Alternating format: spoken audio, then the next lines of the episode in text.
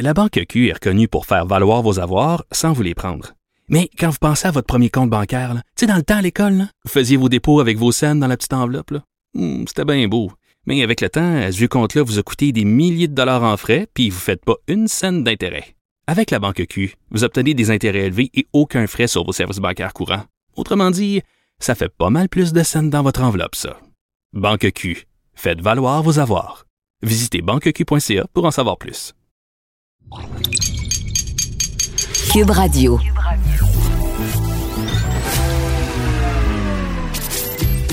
Caroline Saint-Hilaire. Caroline Saint-Hilaire. Un été pas comme les autres. Cube Radio. Oui, un été pas comme les autres, mes amis. Écoutez, j'en reviens pas. Je pensais que, pensais que l'été 2020 serait tranquille et euh, tous les matins, je ne cesse d'être surprise. Et là, euh, ce matin dans le Journal de Montréal, euh, vous me surprenez, chers amis québécois. Cette pétition en ligne de, de gens qui s'opposent à l'obligation du port du masque. Bon, c'est une chose de signer une pétition, mais là, d'autres ont trouvé que c'était une bonne idée de, partir des cartes frauduleuses pour euh, pouvoir s'exenter de porter le masque. Euh, je, je, je, trouve ça fascinant comment, comment des fois euh, vous êtes créatifs, chers amis. Et mais je suis pas sûre que c'est une excellente idée. Et j'ai pensé en parler tout de suite avec un avocat qui est avocat, bien sûr, animateur de l'émission Avocat à la barre, Maître François David Bernier. Bonjour. Bonjour Caroline. Écoute, écoute, que penses-tu de ça, toi, euh, François, de, de, de, de, cette idée de, de partir des cartes pour pouvoir s'exenter de porter le masque dans les lieux fermés? C'est vraiment pas une bonne idée. Parce que euh, faire ça, c'est une forme de fraude. Puis c'est même prévu dans le code criminel. On appelle ça euh, produire un faux. Et imagine-toi donc, produire un faux, on peut, peut être accusé au criminel de, de ça. Puis le, maximum de la sentence, ça veut pas, ça veut pas dire qu'il va avoir ça comme sentence, mais c'est 10 ans quand même. Des fois, ça, ça démontre un peu la, comment le geste peut, au final, être grave. Et euh, donc, autant le, produire, c'est criminel. Fait que ça, on s'en doutait. C'est, comme ceux qui fraudent avec les comptes de banque. Ça a l'air vrai, c'est ça le problème. Plus ça a l'air vrai, puis là, il y, aurait même le numéro la Commission des droits de la personne euh, sur la carte on essaie de, faire euh, euh, paraître ça euh, crédible. Et également, ben, pas une bonne idée parce que ceux qui pourraient être tentés de s'en servir, aller acheter ça sur le web, ben, s'en servir, c'est également un acte criminel, qui me semble pour un maximum de 10 ans de prison. et c'est utiliser un faux document et essayer de prouver après ça que qu'on savait pas que c'était un faux. Surtout, c'est quand on n'a pas de conditions euh, médicales, évidemment. Donc, euh, c'est des accusations criminelles possibles. Puis au-delà de ça, ben, Caroline, on sait que c'est carrément ridicule d'être obligé de, prétendre de ne pas pouvoir porter de masque. Puis, ça aide pas personne, ça aide pas soi-même. Puis je comprends un peu la mentalité du Québec. on n'est pas habitué à ça, à ce que nos droits et libertés soient restreints. C'est exceptionnel avec la loi sur la santé publique on, a toujours pris pour acquis nos droits et libertés, mais maintenant, ben, il y a l'intérêt général, la sécurité du public qui prime. C'est pour ça mhm. qu'on dit aux gens arrêtez vos histoires. Le, gouvernement a tout fait pour pas imposer le masque, suite à des études, pour enlever ce cochonnerie-là une fois pour toutes. parce mhm. que euh, ceux qui y croient pas là, sont, totalement déraillés. Ils connaissent certainement pas euh, des personnes qui en sont décédées ou des proches qui l'ont vu. C'est pas une blague. Euh, c'est une chose de ne de, pas y croire, mais tu sais, d'arriver à créer ce genre de carte-là. Euh, je lisais euh, Anne-Sophie Poiré dans, dans, dans, le Journal de Montréal qui disait, bon, que, tu sais, pour 8 dollars, c'était facile, tu avais ta carte. Puis, tu sais, je me mets à la place des commerçants, là, je veux dire, ça a l'air vrai en plus.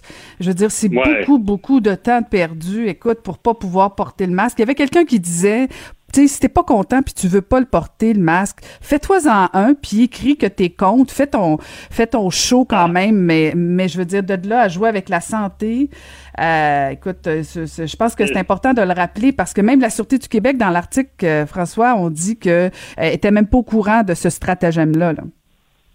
Ah non, c'est carrément ridicule. Mais ça, c'est pas nouveau. À chaque fois, les, les, les fraudeurs ont toutes sortes de stratagèmes. Puis à chaque fois qu'il y a un système d'imposer, il y a tout le temps du monde qui vont essayer d'aller trouver des failles puis profiter des gens. Puis il y en a qui semblent vouloir faire de l'argent avec ça.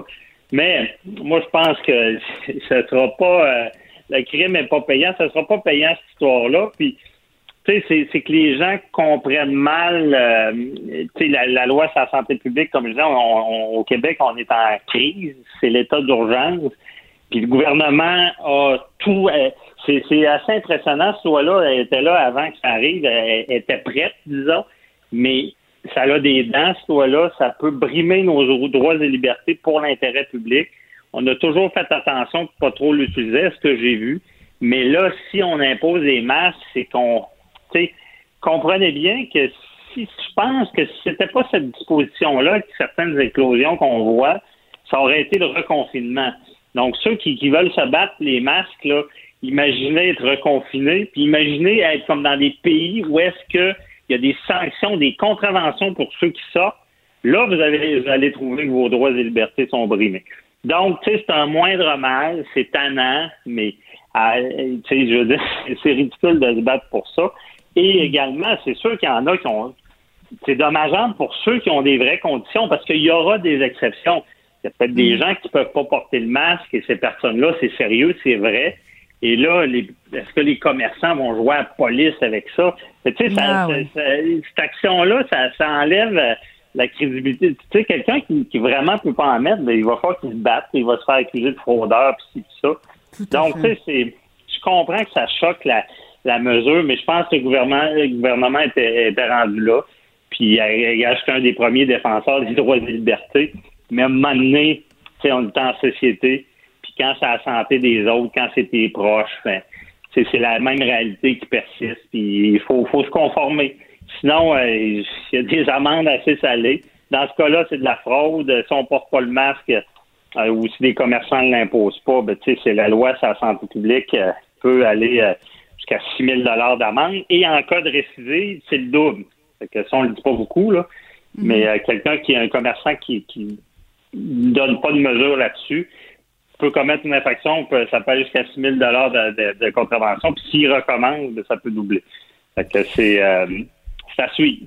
ben merci. En tout cas, on rappelle que c'est pas une bonne idée, puis que de, payer 8 dollars pour s'exenter de carte, de, porter le masque, c'est vraiment pas une idée intelligente. c'est pas un bon investissement, je vais vous le dire. non, c'est ça, c'est ça. T'es mieux de mettre 8 pièces sur un masque, ça va être plus simple. Ouais, c'est en plein ça. Ben, merci beaucoup de nous avoir parlé. Merci beaucoup. C'était François-David Bernier, avocat et animateur. Merci. Le, commentaire de Varda Etienne, une vision pas comme les autres. Oui, on va aller en parler un petit peu plus avec notre chroniqueuse, animatrice femme d'affaires, Varda Etienne. Bonjour, Varda. Ah, je suis découragée.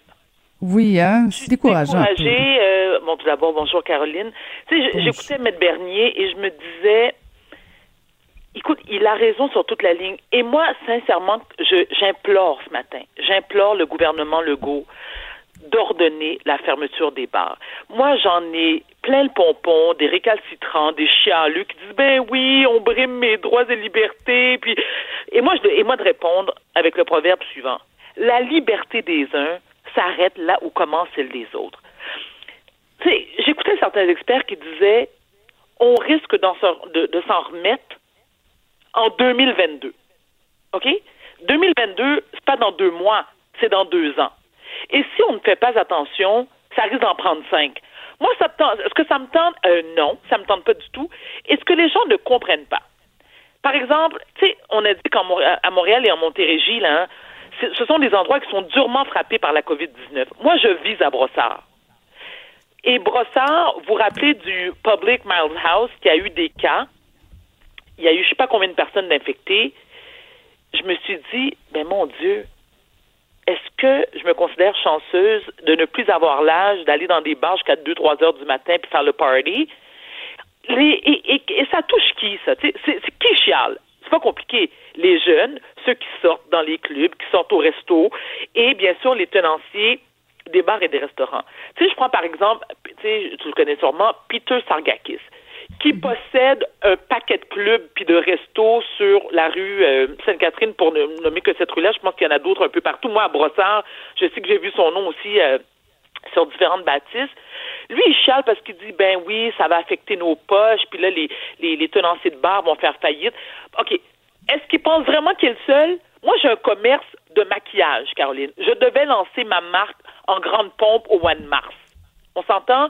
Mes produits devaient être distribués dans différentes boutiques, dont les magasins Le Château, partout à travers le Canada. Ben, tu sais quoi? Ben, je me suis fermé la trappe puis j'ai accepté le fait que ça sera peut-être pas possible parce qu'exemple, avec le maquillage, faut tester les produits. Donc, ça sera pas possible. Est-ce que mes, mes poches en prennent un coup? Je te confirme que oui. Il y a plein d'autres commerçants, d'autres business qui sont affectés par la COVID-19. Est-ce qu'on peut arrêter d'être nombriliste, puis d'être individualiste, puis penser qu'à son petit je me moi? Moi, je trouve ça fondamentalement égoïste. On a une responsabilité en tant que société, c'est de se protéger. Moi, j'ai pas envie de tomber malade, j'ai pas envie que mes proches tombent malades, j'ai pas envie que ma mère ni mon père tombent malades parce que il y a des petits bébés gâtés qui disent oui, mais moi je vais aller dans un club, je vais aller dans un bar. Hey, fais le party chez vous. Parce qu'on s'entend que chez toi, c'est le seul endroit où on peut pas t'empêcher. Ils vont faire quoi? Envoyer la police chez vous. On dit en 10 à 15 personnes maximum. Ben oui, ben c'est ça ou c'est rien. C'est ça ou c'est rien. On a été confinés pendant des mois. Oui, c'est l'été. Tout le monde veut profiter de l'été. Penses-tu que moi, j'ai pas envie d'aller manger sur une terrasse avec mes amis? Oui. Mais là, je pense, écoute, je fais du barbecue sur la terrasse, quatre pieds par six pieds, dans ma cour. J'ai pas le choix. Il faut arrêter d'agir en bébé gâté immature. Faut se responsabiliser. Bon, ben, premièrement, Varda, est-ce que, imaginons, là, parce que il y en a plusieurs comme toi qui plaident pour la fermeture des bars, euh, mais est-ce qu'on règle vraiment le problème? Parce que tu as, tu l'as effleuré. Si tant que les jeunes, mais les moins jeunes, parce que bon, c'est pas juste les jeunes qui vont dans les bars, là, euh, si euh, les personnes décident de faire des parties davantage en privé ou dans des maisons, est-ce qu'on va pas perdre le fil? Moi, mon inquiétude, c'est de dire, est-ce que si on fait euh, des suivis davantage, comme on le fait, là, on dit parfait, vous êtes allé à tel bar le dimanche matin, le lundi matin, il y a des tests de dépistage, on accompagne les gens. Euh, est-ce que est-ce que c'est pas une avenue qui peut compenser plutôt que de dire ben on ferme partout? Mais ben, avant de passer une avenue, euh, est-ce qu'on pourrait déjà augmenter? Il y a un manque de cliniques pour tester les gens. Puis tu mm-hmm. sais, moi, j'en parle tout le temps de mes ados quand les amis de mes ados viennent à la maison, la première chose euh, que je leur demande, c'est passer par la cour. OK? Si vous avez envie d'aller à la salle de bain, ben écoutez, y moi, il y, a une porte qui donne sur le côté et tout de suite, il y a une salle de bain. Vous y allez, vous désinfectez. Dès que tu rentres chez moi, Caroline, par la porte en avant, je suis comme un hôpital, moi. Il y a un paquet de masques. Je dois avoir une cinquantaine, mais j'exagère même pas, une cinquantaine de masques à l'entrée et deux, je te dirais, litres hein, de, de, de désinfectant. C'est ça ou c'est rien, tu rentres pas chez nous. C'est pas compliqué. Puis je me dis, pourquoi en tant qu'adulte, on a besoin que la police se promène pour vérifier? Non! Nous sommes des adultes responsables. Mm. Puis moi, mm. je pense que en donnant des, des amendes salées, ben ça va calmer les gens. Tu sais, quand tu as mm. des amendes de 5-6 000 là, qui affectent tes poches, on s'entend que tu risques d'y penser deux fois. C'est la responsabilité des commerçants. Moi, quand j'entends des commerçants dire Oui, mais on n'est pas la police. Attends une minute. Oui, tu es la police dans ta propre business. Oui, tu es la police. Oui, tu contrôles qui rentre dans ton commerce et ben, comment. tu le fais pour la drogue, tu le fais, tu le fais par contrôle de, de, l'alcool. Ben, fais-le aussi pour la santé publique. Mais ben, c'est un minimum. Est-ce qu'on a mm-hmm. besoin que la police ou le gouvernement nous le dise ou nous l'impose? On n'est pas capable de voir ça comme des grands. Écoute, on vit dans quel genre de société, Caroline? Mm-hmm. Une société ah, de bébés gâtés. Oui. De chialeux. Oui. Des enfants rois. Oui. écoute, c'est ta faute, Varda. C'est ta faute, Varda. Non, c'est pas de ma faute. Écoute-moi, les milléniaux. écoute, je veux pas les entendre. Tu sais, ils vont m'envoyer des messages. Mais les milléniaux. Oui, les milléniaux. Oui, les milléniaux, là, les milléniaux, pardon, me tapent ses nerfs royalement, là. Oh, mais un instant, un instant, Varda. c'est pas juste les milléniaux. Non, mais c'est pas juste les milléniaux. Non, non, non. Les milléniaux ont peut-être fait la fête dans des parties. de ma mère. Je t'ai dit l'autre fois, ma mère, je, écoute, à un moment donné, je voulais l'attacher avec des menottes dans son sol parce qu'elle chialait aussi qu'elle pouvait pas sortir. Donc, t'as les deux extrêmes. T'as les personnes âgées qui sont extrêmement têtues, puis t'as les milléniaux qui sont dans le je me moi. Mhm, mhm. Puis, dans le milieu, il y a toi, il y a moi. Donc, c'est à nous. Non, mais c'est vrai. C'est à nous de dire aux milléniaux, à nos parents, hey, on se calme. Moi, là, je te dis, euh, Caroline, ça, ça me révolte tellement, ça provoque chez moi des crises sévères d'érythème fessier. C'est pas compliqué. Je suis abonné à Zincofax. Je abonné à Zincofax. Il m'énerve. On peut-tu se le dire? OK, tu vas me dire que êtes en préménopause, fait que je pogne les nerfs rapidement, mais j'ai pas envie de crever, moi. J'ai pas envie d'être malade. Je veux travailler. La PCU, c'est juste quatre mois. Je peux-tu travailler? Écoute, écoute, job dans un domaine où est-ce que... Mais non, mais on va te dire les vraies affaires. Tu sais, je suis encore chanceux d'avoir eu un contrat de télé. J'aurais fait quoi? Aller me mettre sur Écoute. BS? Écoute, Varda, je sens que tu vas avoir une commandite bientôt. Un cofax. hey, merci, Varda. Oui. Écoute, on se reparle demain. Sois, sois prudent et, et soigne, et soigne ton érythème. Merci, je t'embrasse. La Banque Q est reconnue pour faire valoir vos avoirs sans vous les prendre. Mais quand vous pensez à votre premier compte bancaire, tu sais, dans le temps à l'école, vous faisiez vos dépôts avec vos scènes dans la petite enveloppe. Hmm, C'était bien beau. Mais avec le temps, à ce compte-là vous a coûté des milliers de dollars en frais, puis vous ne faites pas une scène d'intérêt. Avec la Banque Q, vous obtenez des intérêts élevés et aucun frais sur vos services bancaires courants. Autrement dit, ça fait pas mal plus de scènes dans votre enveloppe, ça. Banque Q. Faites valoir vos avoirs. Visitez banqueq.ca pour en savoir plus. Pendant que votre attention est centrée sur cette voix qui vous parle ici, ou encore là, tout près ici, très loin là-bas, ou même très, très loin. Celle de Desjardins Entreprises est centrée sur plus de 400 000 entreprises partout autour de vous. Depuis plus de 120 ans, nos équipes dédiées accompagnent les entrepreneurs d'ici à chaque étape pour qu'ils puissent rester centrés sur ce qui compte, la croissance de leur entreprise.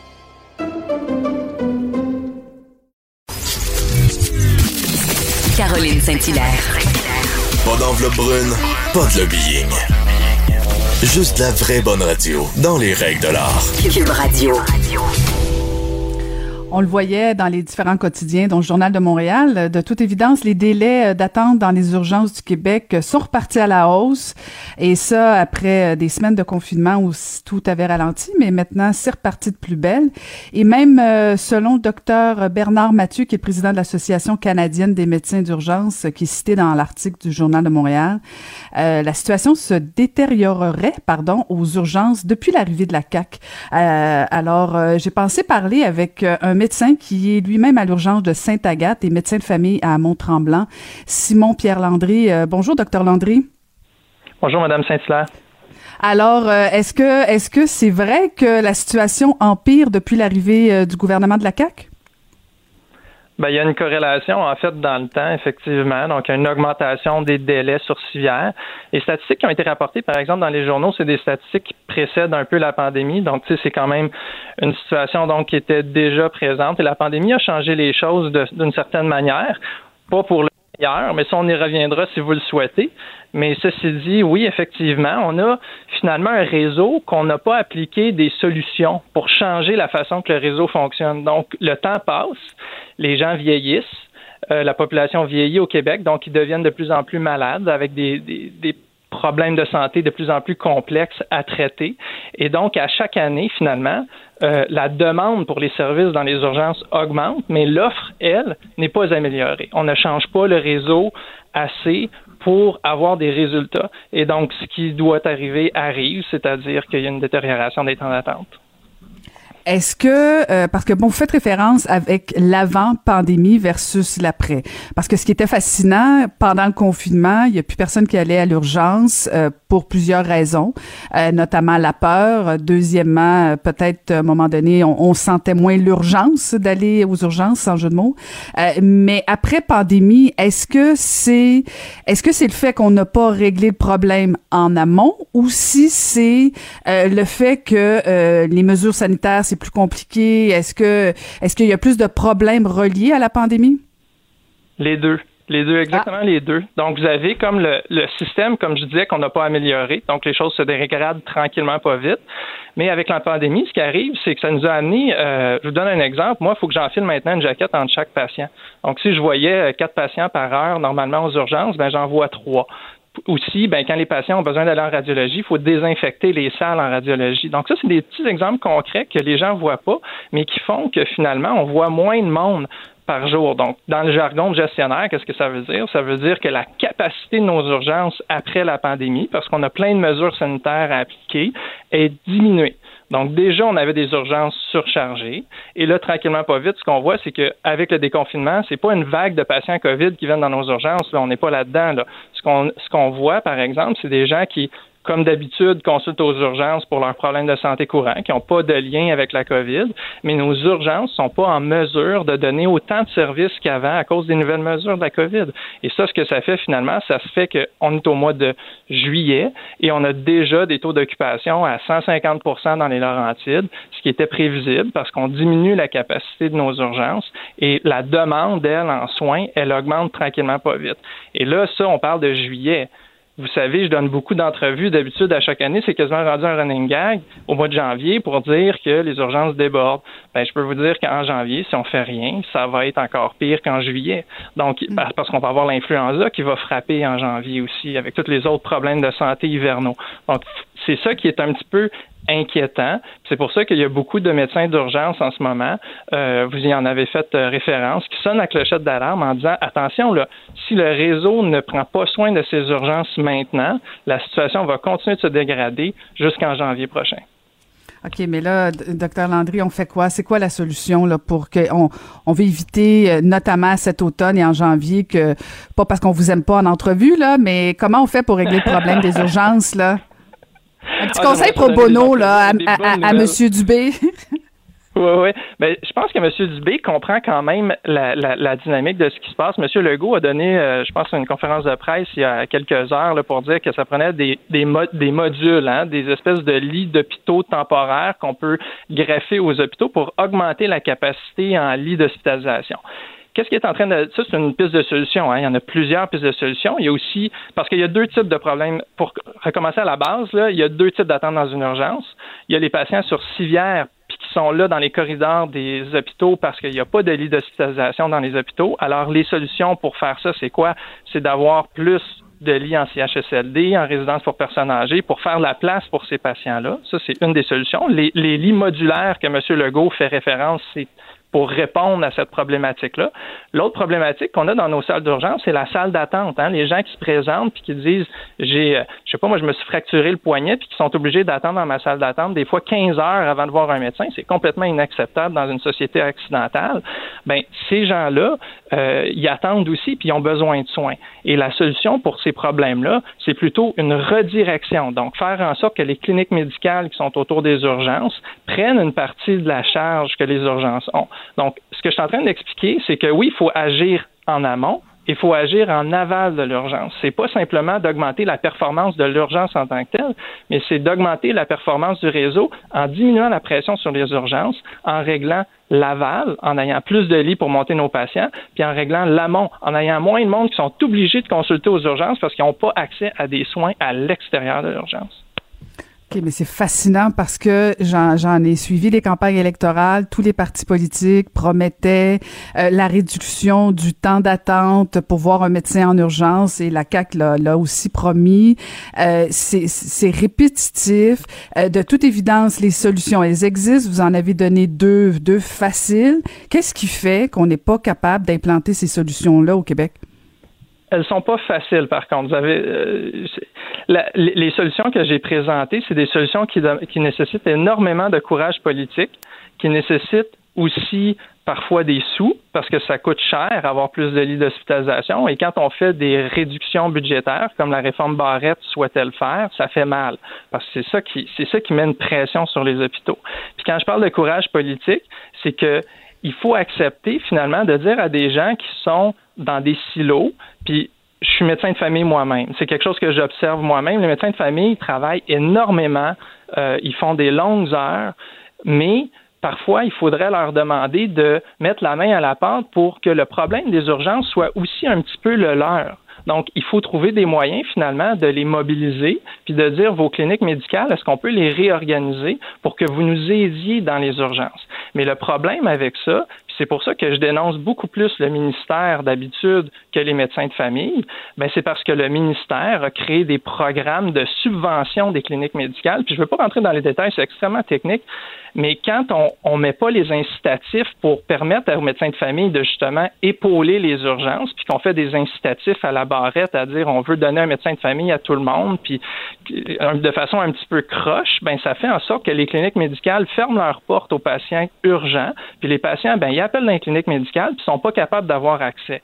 Mais ça, c'est parce que les incitatifs, la, façon que les programmes gouvernementaux sont bâtis, ne favorisent pas finalement à ce que les cliniques aident les urgences dans leur débordement. Et tant qu'on fera pas ça, ben on n'arrivera pas justement à diminuer la pression sur les urgences. On va tourner en rond, puis les politiciens, malheureusement, en ce moment, ne font qu'éteindre des feux. Je vous jure, là, Mme McCann, sa job, et, et M. Dubé, maintenant, c'est des jobs impossibles. Ils ont, ils ont tellement de feu à éteindre jour après jour que c'est difficile après ça d'implanter ce que je suis en train de vous, de vous expliquer. Changer des programmes gouvernementaux, mettre les incitatifs à la bonne place pour, pour que les cliniques prennent ces patients-là au lieu qu'ils se présentent aux urgences. Donc, c'est des solutions qui ont de l'air simples quand je les présente, mais je ne veux pas donner une fausse impression. C'est des solutions qui sont difficiles à appliquer, qui demandent beaucoup de courage politique, beaucoup de coordination. Il y a beaucoup de syndicats là-dedans, il y a des corporations médicales aussi. C'est complexe, mais ça se fait. Ça prend la bonne volonté de tout le monde, puis ça prend des bonnes idées aussi. Puis la COVID, ce que j'aimais de cette crise-là, si on peut aimer quelque chose, c'est que quand c'est arrivé, il y a beaucoup de bonnes idées qui ont été mises de l'avant les téléconsultations, la redirection des urgences vers les cliniques, ça a duré un bout de temps. Il y a, plein de petites idées comme ça qui ont commencé à s'implanter parce que les gens voulaient faire quelque chose pour aider les urgences. ils savaient tous que les urgences allaient être débordées si on avait un scénario à l'italienne. Et ça, ça a été vraiment rafraîchissant de voir ça dans le réseau des gens qui se mobilisaient en disant OK, les urgences vont être la priorité. Maintenant, il y a un relâchement parce qu'on retourne à nos vieilles habitudes avec nos, vieilles routines puis nos vieux programmes gouvernementaux. Puis c'est ça que j'ai peur, c'est que cette inertie-là fasse en sorte qu'il n'y a rien qui va changer quand janvier va frapper, puis on va se ramasser avec des, des temps sur civière à 200% Puis je vais donner malheureusement des entrevues pour dire que ça déborde au-dessus de 200% dans les Laurentides. Mais, mais docteur Landry, vous faites référence à la COVID là, euh, parce qu'on parle beaucoup de janvier, puis bon, de l'influenza, mais on nous menace aussi d'une potentielle deuxième vague de la COVID. Euh, si est qu'elle arrivait et que les urgences sont pleines, euh, pleines, pardon, on n'avance pas plus non plus. Là, je veux dire, il y a, y, y a, comme une urgence. Je, je comprends votre votre empathie envers le gouvernement, puis votre votre idée que c'est pas si facile à régler, mais on nous a dit que Dominique Savoie, la nouvelle sous-ministre, le nouveau ministre euh, allait s'y attaquer. Euh, moi, j'aimerais qu'à un moment donné, on voit quand même des solutions commencer à s'implanter tranquillement. Vous avez absolument raison. C'est doublement inquiétant si on pense que on peut avoir une vague COVID jumelée à simplement la vague d'influenza annuelle, puis aux problèmes qu'on voit déjà actuellement qui font que présentement, je regarde le tableau devant moi, Saint-Eustache est au-dessus de 130% de taux d'occupation sur civière. Donc, vous avez raison. Maintenant, les solutions que Mme Savoie puis euh, M. Dubé peuvent implanter, je, je, pense que c'est les solutions qui vont faire le plus de bien, c'est des solutions à moyen long terme. Et donc, c'est pour ça que l'urgence, c'est d'agir maintenant pour que dans six mois, on commence à voir des changements. Je ne pense pas qu'il y a de baguette magique qui, en 48 heures, en une semaine, peut arriver à tout régler. Par contre, il y a des choses à plus court terme. Monsieur Legault, il faisait référence en ayant des hôpitaux modulaires greffés aux hôpitaux actuels. Ça, c'est une solution qui peut être faite relativement rapidement si on trouve le personnel puis qu'on donne des contrats pour construire ces, ces hôpitaux modulaires-là. Donc ça, c'est un exemple de solution à court terme qui peut être faite. Mais les solutions qui vont vraiment changer la donne, qui durent depuis des dizaines d'années au Québec, c'est des solutions à long terme. C'est changer la gouvernance dans les institutions c'est revenir à une certaine forme de décentralisation, d'imputabilité des gestionnaires. Hein. Ça veut dire quoi? Ça veut dire donner le pouvoir directement dans les hôpitaux au lieu de tout essayer de gérer à Québec. c'est des, changements de culture de gouvernance qui prennent du temps. Hein. On parle de, de cycle de 5-10 ans pour changer la culture d'une entreprise, la culture d'une organisation. Donc, moi, ce que je dis, c'est il euh, y a des mesures à court terme, à moyen terme, à long terme. Celles qui vont être les plus payantes, c'est à long terme et à moyen terme. Mais il faut tout faire les trois parallèlement. Puis je souhaite vraiment de tout mon cœur que, M. Dubé et Mme Savoie vont être en mesure de changer les choses rapidement. Ben merci beaucoup, merci. On va vous souhaiter bonne chance et nous souhaiter bonne chance. Euh, merci beaucoup, Simon-Pierre Landry. Merci, Madame Saint-Hilaire. Bye-bye. Merci beaucoup. C'était Simon-Pierre Landry, qui est médecin à l'urgence euh, de Sainte-Agathe et médecin de famille à Mont-Tremblant, parce que nos urgences débordent au Québec. La Banque Q est reconnue pour faire valoir vos avoirs sans vous les prendre. Mais quand vous pensez à votre premier compte bancaire, tu sais, dans le temps à l'école, vous faisiez vos dépôts avec vos scènes dans la petite enveloppe. Hmm, C'était bien beau. Mais avec le temps, ce vieux compte-là vous a coûté des milliers de dollars en frais, puis vous ne faites pas une scène d'intérêt. Avec la banque Q, vous obtenez des intérêts élevés et aucun frais sur vos services bancaires courants. Autrement dit, ça fait pas mal plus de scènes dans votre enveloppe, ça. Banque Q, faites valoir vos avoirs. Visitez banqueq.ca pour en savoir plus. Pendant que votre attention est centrée sur vos urgences du matin, vos réunions d'affaires du midi, votre retour à la maison ou votre emploi du soir, celle de Desjardins Entreprises est centrée sur plus de 400 000 entreprises à toute heure du jour. Grâce à notre connaissance des secteurs d'activité et à notre accompagnement spécialisé, nous aidons les entrepreneurs à relever chaque défi pour qu'ils puissent rester centrés sur ce qui compte, le développement de leur entreprise.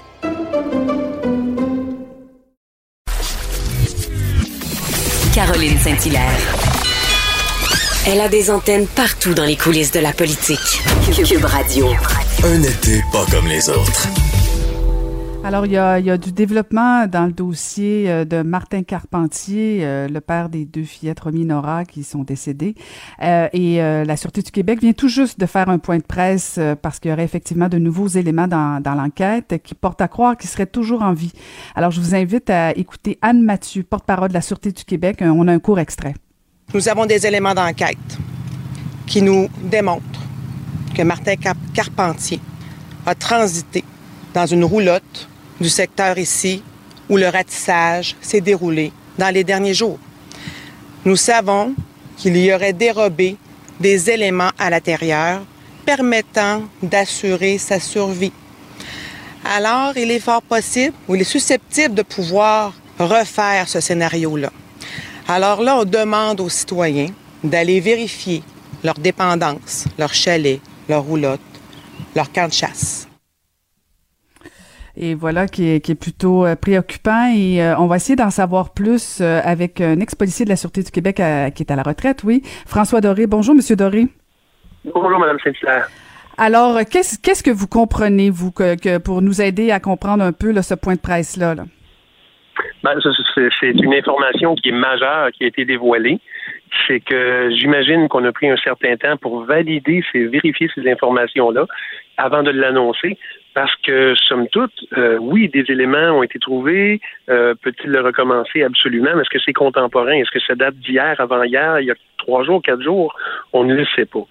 Mais euh, on parle du secteur qui fait l'objet de recherche. On parle d'une roulotte. On parle de choses qui ont été dérobées. Et là, ça peut être à peu près tout. Est-ce que ce sont des outils? Est-ce que ce sont des vêtements? Est-ce que c'est de la nourriture? Est-ce que c'est euh, des choses qui lui permettent de se cacher? Euh, un radio pour écouter euh, pour écouter les nouvelles? Alors, euh, on ne donnait pas d'informations parce qu'on ne veut pas lui donner cette avance-là, lui donner cette chance-là. C'est peut-être pour ça que la Sûreté du Québec s'est tue dans les dernières heures, mais maintenant, cette révélation-là, elle est majeure. Et on enjoint, on invite les gens à vérifier leur maison, leur dépendance, leur camp de chasse, parce que on dit qu'ils pourraient répéter la même chose. Et vraisemblablement, ils pourraient le faire pour assurer sa survie, pour se déplacer, pour ultimement quitter la zone de recherche et se trouver loin, loin, loin des lieux. Ça, c'est peut-être ça ce qu'il ce qu'il veut faire. Mais Monsieur Doré, euh, je me souviens, euh, dès le début, on avait, en fait, dès, dès les premiers jours, on avait demandé euh, à la population de faire ça, de vérifier leur dépendance, et on avait fait le tour. Et là, dans le fond, ce qu'on dit, c'est que, ben, refaites-le, euh, mais c'est pas, c'est pas, c'est pas clair, là, je, je, je, je comprends pas trop, honnêtement. Mais vraisemblablement, c'est pas toutes les dépendances qui avaient été qui avaient fait l'objet d'une vérification, d'une recherche. Euh, vous savez, les, les, les gens qui font de la chasse vont installer une roulotte dans un secteur boisé une journée, puis ça va être là pendant des années la roulotte. C'est peut-être ça qui s'est produit. Cette roulotte-là n'avait pas été visitée à ce moment-là. Euh, c'est peut-être ce qui s'est produit, c'est une hypothèse. Il y a peut-être d'autres bâtiments comme ça qui servent uniquement dans, dans le temps de la chasse ou uniquement à un moment donné dans l'été d'un année, euh, et qui n'avaient pas été visités ni par les policiers, ni par les gens qui l'ont, parce qu'on sait 50 km, c'est quand même assez grand. Et d'ailleurs, Anne-Mathieu parle du secteur qui fait l'objet de recherche. Ça me permet de penser que oui, c'est très grand, c'est peut-être dans ce secteur-là que ça a été trouvé. Et là, on enjoint les gens à prendre les mesures nécessaires, euh, pas s'enfoncer dans les bois, faire des recherches, de prendre les chemins pour aller à leur, leur secteur de chasse, leur secteur de... Je veux pas dire villégiature, parce que ça me semble être euh, ça me semble être un endroit où peut-être la chasse se pratique aussi, là, mais euh, sans, sans emprunter les boisés parce qu'on ne sait pas où il est et on ne connaît toujours pas son état d'esprit. Maintenant, si on dit qu'il est peut-être vivant, euh, il ne veut pas, sûrement pas être arrêté, il ne veut pas être retrouvé. Il a volé, ou du moins, il a pris des choses pour assurer sa survie. Comme je disais, c'est quoi? Des outils, des vêtements. Euh, a trouvé un vieux vélo qui était, qui, était pris après la roulotte. Euh, on ne le sait pas. Une pelle qui faisait des trous, des choses comme ça. Hmm. Quelle, quelle question, puis encore une fois, pas de réponse. Mais, mais M. Doré, on n'est pas tous policiers. Là. Moi, j'essaie d'imaginer si on me dit qu'il faut que j'aille fouiller mon terrain, euh, puis que je sais que cet homme-là, de toute évidence, veut pas être retrouvé. Euh, Mm-hmm. Peut-être qu'il y a des, des citoyens qui sont inquiets aussi d'aller fouiller eux-mêmes, là, non? Ah, absolument, absolument. Et c'est ce qui fait la différence. Est-ce que, le, le- est-ce que le- la, la dépendance elle est proche d'une route, euh, une route principale, une rue principale, un chemin principal? On ne demande pas aux gens de s'enfoncer dans des boisés sur deux, trois kilomètres pour aller vérifier leur euh, leur zone de chasse. Euh, je demeure moi-même à la campagne. Je sais où sont les, les, les se tiennent les chasseurs dans le coin ici. Et si ça se passait dans mon secteur, je n'irais pas parce que je, même si je connais les zones de chasse, c'est en, en terrain boisé. Si j'avais un doute, si je voyais quelque chose, mais aux abords, euh, là, j'appellerais la police euh, rapidement pour qu'ils puissent aller vérifier. Alors, oui, il faut assurer la sécurité des gens. On demande aux gens d'ouvrir l'œil parce que ce sont de nouveaux détails qui font en sorte que le- le- l'enquête est, est de, oui, de plus en plus active, si on veut, avec ces révélations-là. Et, est-ce que, euh, parce que je j'ai pas très bien saisi parce que j'étais en onde, là, euh, le périmètre de recherche, euh, est-ce qu'il est agrandi ou il est circonscrit? Ma, com- ma compréhension, c'est que le périmètre que l'on dans lequel on recherche est toujours à peu près à avoir 50 kilomètres carrés. C'est considérable. Ce que j'en entends, ce que j'en comprends, c'est que c'est toujours le même périmètre. Et au besoin, oui, on va aller ailleurs. Mais la fameuse roulotte, de ce que j'ai compris, semblerait se trouver dans ce périmètre-là. Euh, à quel, quel endroit exact? Bon, ils ne veulent pas le révéler et je, je comprends fort bien pourquoi. C'est en tout cas, c'est c'est- c'est c'est quasiment un- c'est quasiment un polar cette histoire-là. C'est euh, Ah, est-ce que vous avez est-ce que vous avez l'impression que ça va miner sur euh, le, le travail de la sûreté du Québec? Parce que je voyais déjà passer des gens qui disent que bon, euh, est-ce que la sûreté du Québec est si compétente? Comment se fait-il qu'un homme comme comme lui tout seul arrive à s'échapper? Est-ce que vous avez l'impression que ça va jouer sur la crédibilité de la sûreté du Québec? Absolument pas, absolument pas. La Sûreté du Québec, euh, à ce moment-ci, évalue d'heure en heure ce qu'ils ont fait, ce qu'ils vont faire, euh, puis en, en, en- post-mortem de l'opération, euh, tout le monde va s'asseoir puis va décider, bon, euh, quelles sont les choses à améliorer, parce qu'on peut toujours améliorer les façons de faire. Mais euh, de là à, à- à se critiquer, on va, on va éviter la critique maintenant, on va les laisser travailler, on va les aider.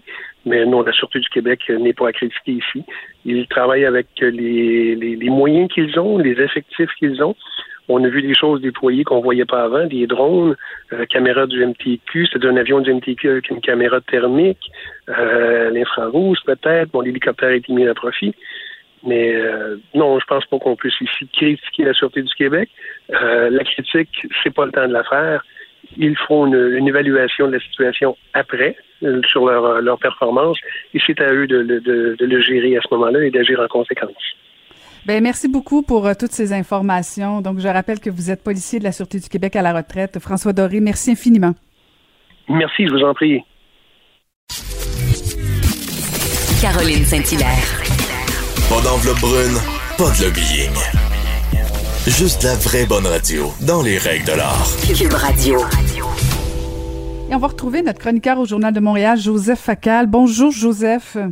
Bonjour Caroline. Écoute, j'ai tellement ri en te lisant ce matin sur ce fameux débat. En fait, sempiternel débat, écoute, à savoir qui allait être indépendant en premier, l'Alberta ou le Québec? qui va gagner le concours, Joseph? Les paris sont, le, sont ouverts. Euh, Peut-être les Écossais. ou les Catalans. Non, écoute, sérieusement, sérieusement, euh, je, je, je, voulais aborder une question euh, nettement moins euh, dramatique et douloureuse euh, que celle euh, dont tu viens de traiter, mais qui a quand même son importance. nous, au Québec, ben, un peu partout, on a un regard très, très, si tu veux, québéco-centrique sur le Canada. on le regarde à partir de notre perspective. Mais si on élargit le regard, effectivement, il y avait dans le journal La Presse de cette semaine des données très intéressante qui montre vraiment une grosse, grosse, grosse colère dans, dans l'ouest du pays. Jadis, c'était What does Québec want?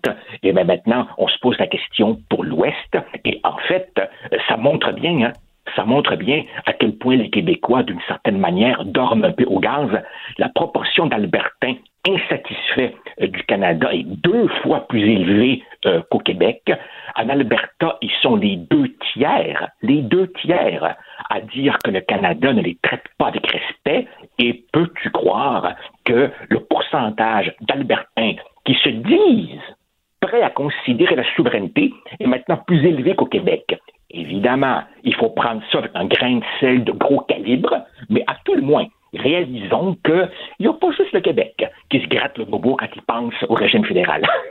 Non, non, exactement. C'est pas la première fois, Joseph, mais mais mais tu fais une nuance importante dans, dans ton dans ta chronique parce que euh, les Albertains se voient toujours un peu comme les, les pourvoyeurs hein, du Canada. C'est eux qui amènent de l'argent ils voudraient dans le fond qu'on les reconnaisse tellement, mais c'est pas euh, la motivation de leur désintérêt envers le Canada. Euh, c'est pas la question fondamentale comme le Québec sur l'identité. Ah, ça, c'est clair. Euh, le, gros problème euh, des Albertains, euh, c'est qu'évidemment, le prix du pétrole s'est effondré. les oléoducs dont ils ont absolument besoin pour ne pas se noyer dans leur propre pétrole sont bloqués à l'ouest, à l'est, au sud, et donc évidemment l'Alberta est en sérieuse difficulté économique. Et pendant ce temps-là, évidemment, qu'est-ce qu'elle voit? Elle voit Ottawa qui donne aux provinces 20 milliards en péréquation, dont 13, 13 viennent au Québec. Alors évidemment, de leur point de vue, de leur point de vue, c'est comme si nous prenions leur argent sans être solidaires. Évidemment, c'est leur point de vue. Ce qu'ils oublient de dire, c'est qu'Ottawa subventionne l'industrie pétrolière. Justin Trudeau a acheté un oléoduc Trans Mountain pour 4 milliards et demi.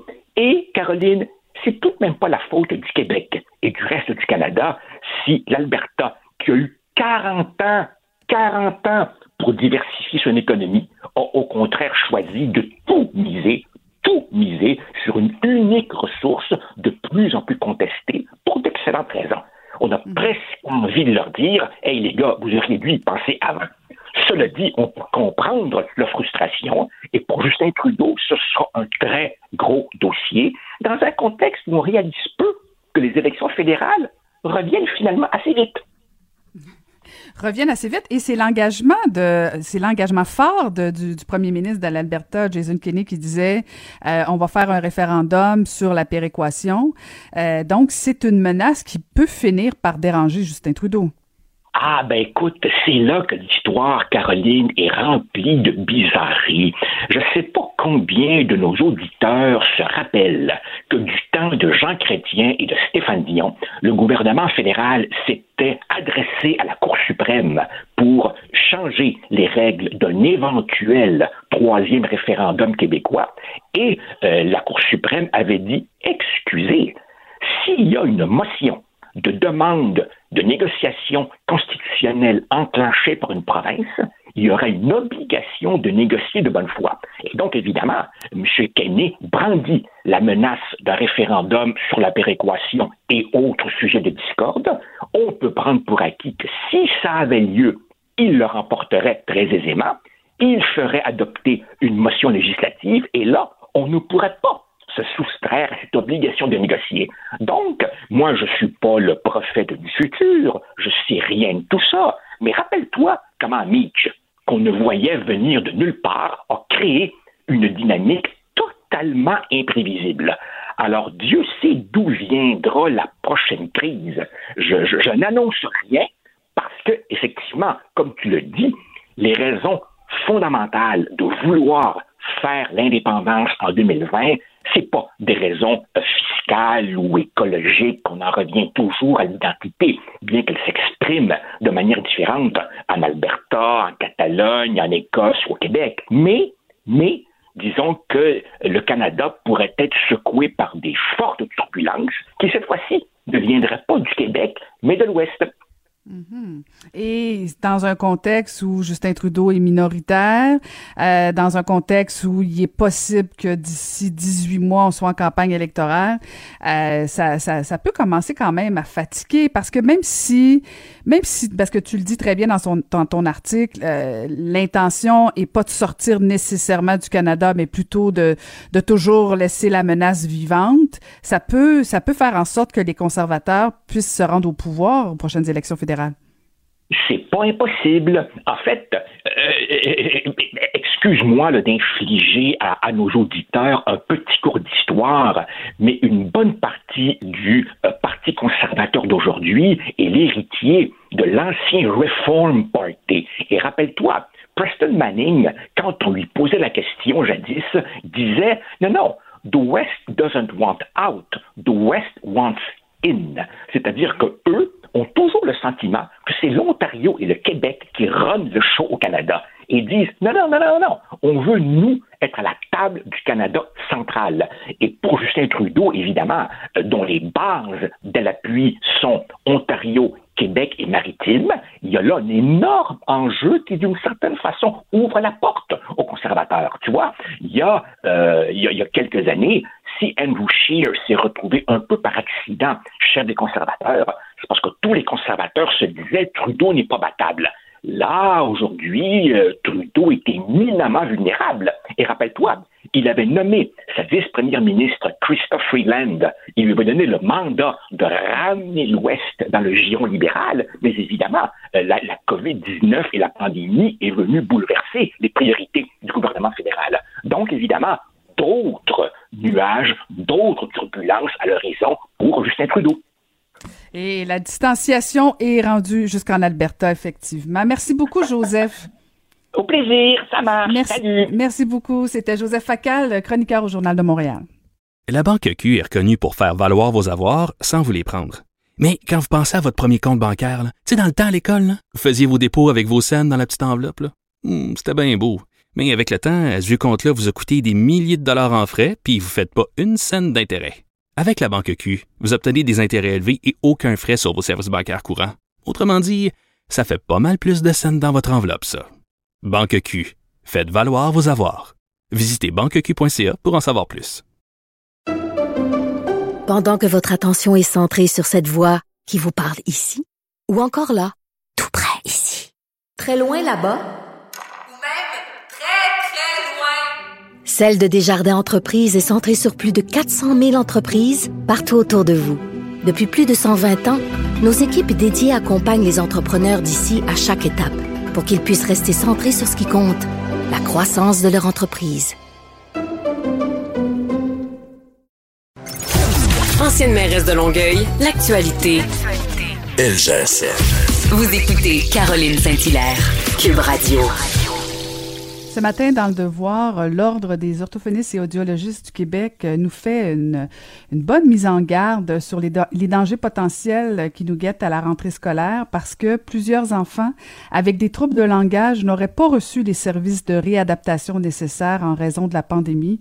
Et euh, on a pensé en parler avec le président de l'Ordre des orthophonistes et audiologistes du Québec, Paul-André Galland. Bonjour, Monsieur Galland. Bonjour, Madame Saint-Hilaire. Alors, au moment où on sait très bien que plus un enfant attend, euh, plus ça a un impact sur son développement et sa capacité de socialisation et que, et j'ajouterais même euh, que 80% des troubles d'apprentissage sont directement liés à des troubles de langage, euh, vous commencez à sonner l'alarme à quelques semaines de la rentrée scolaire ce matin.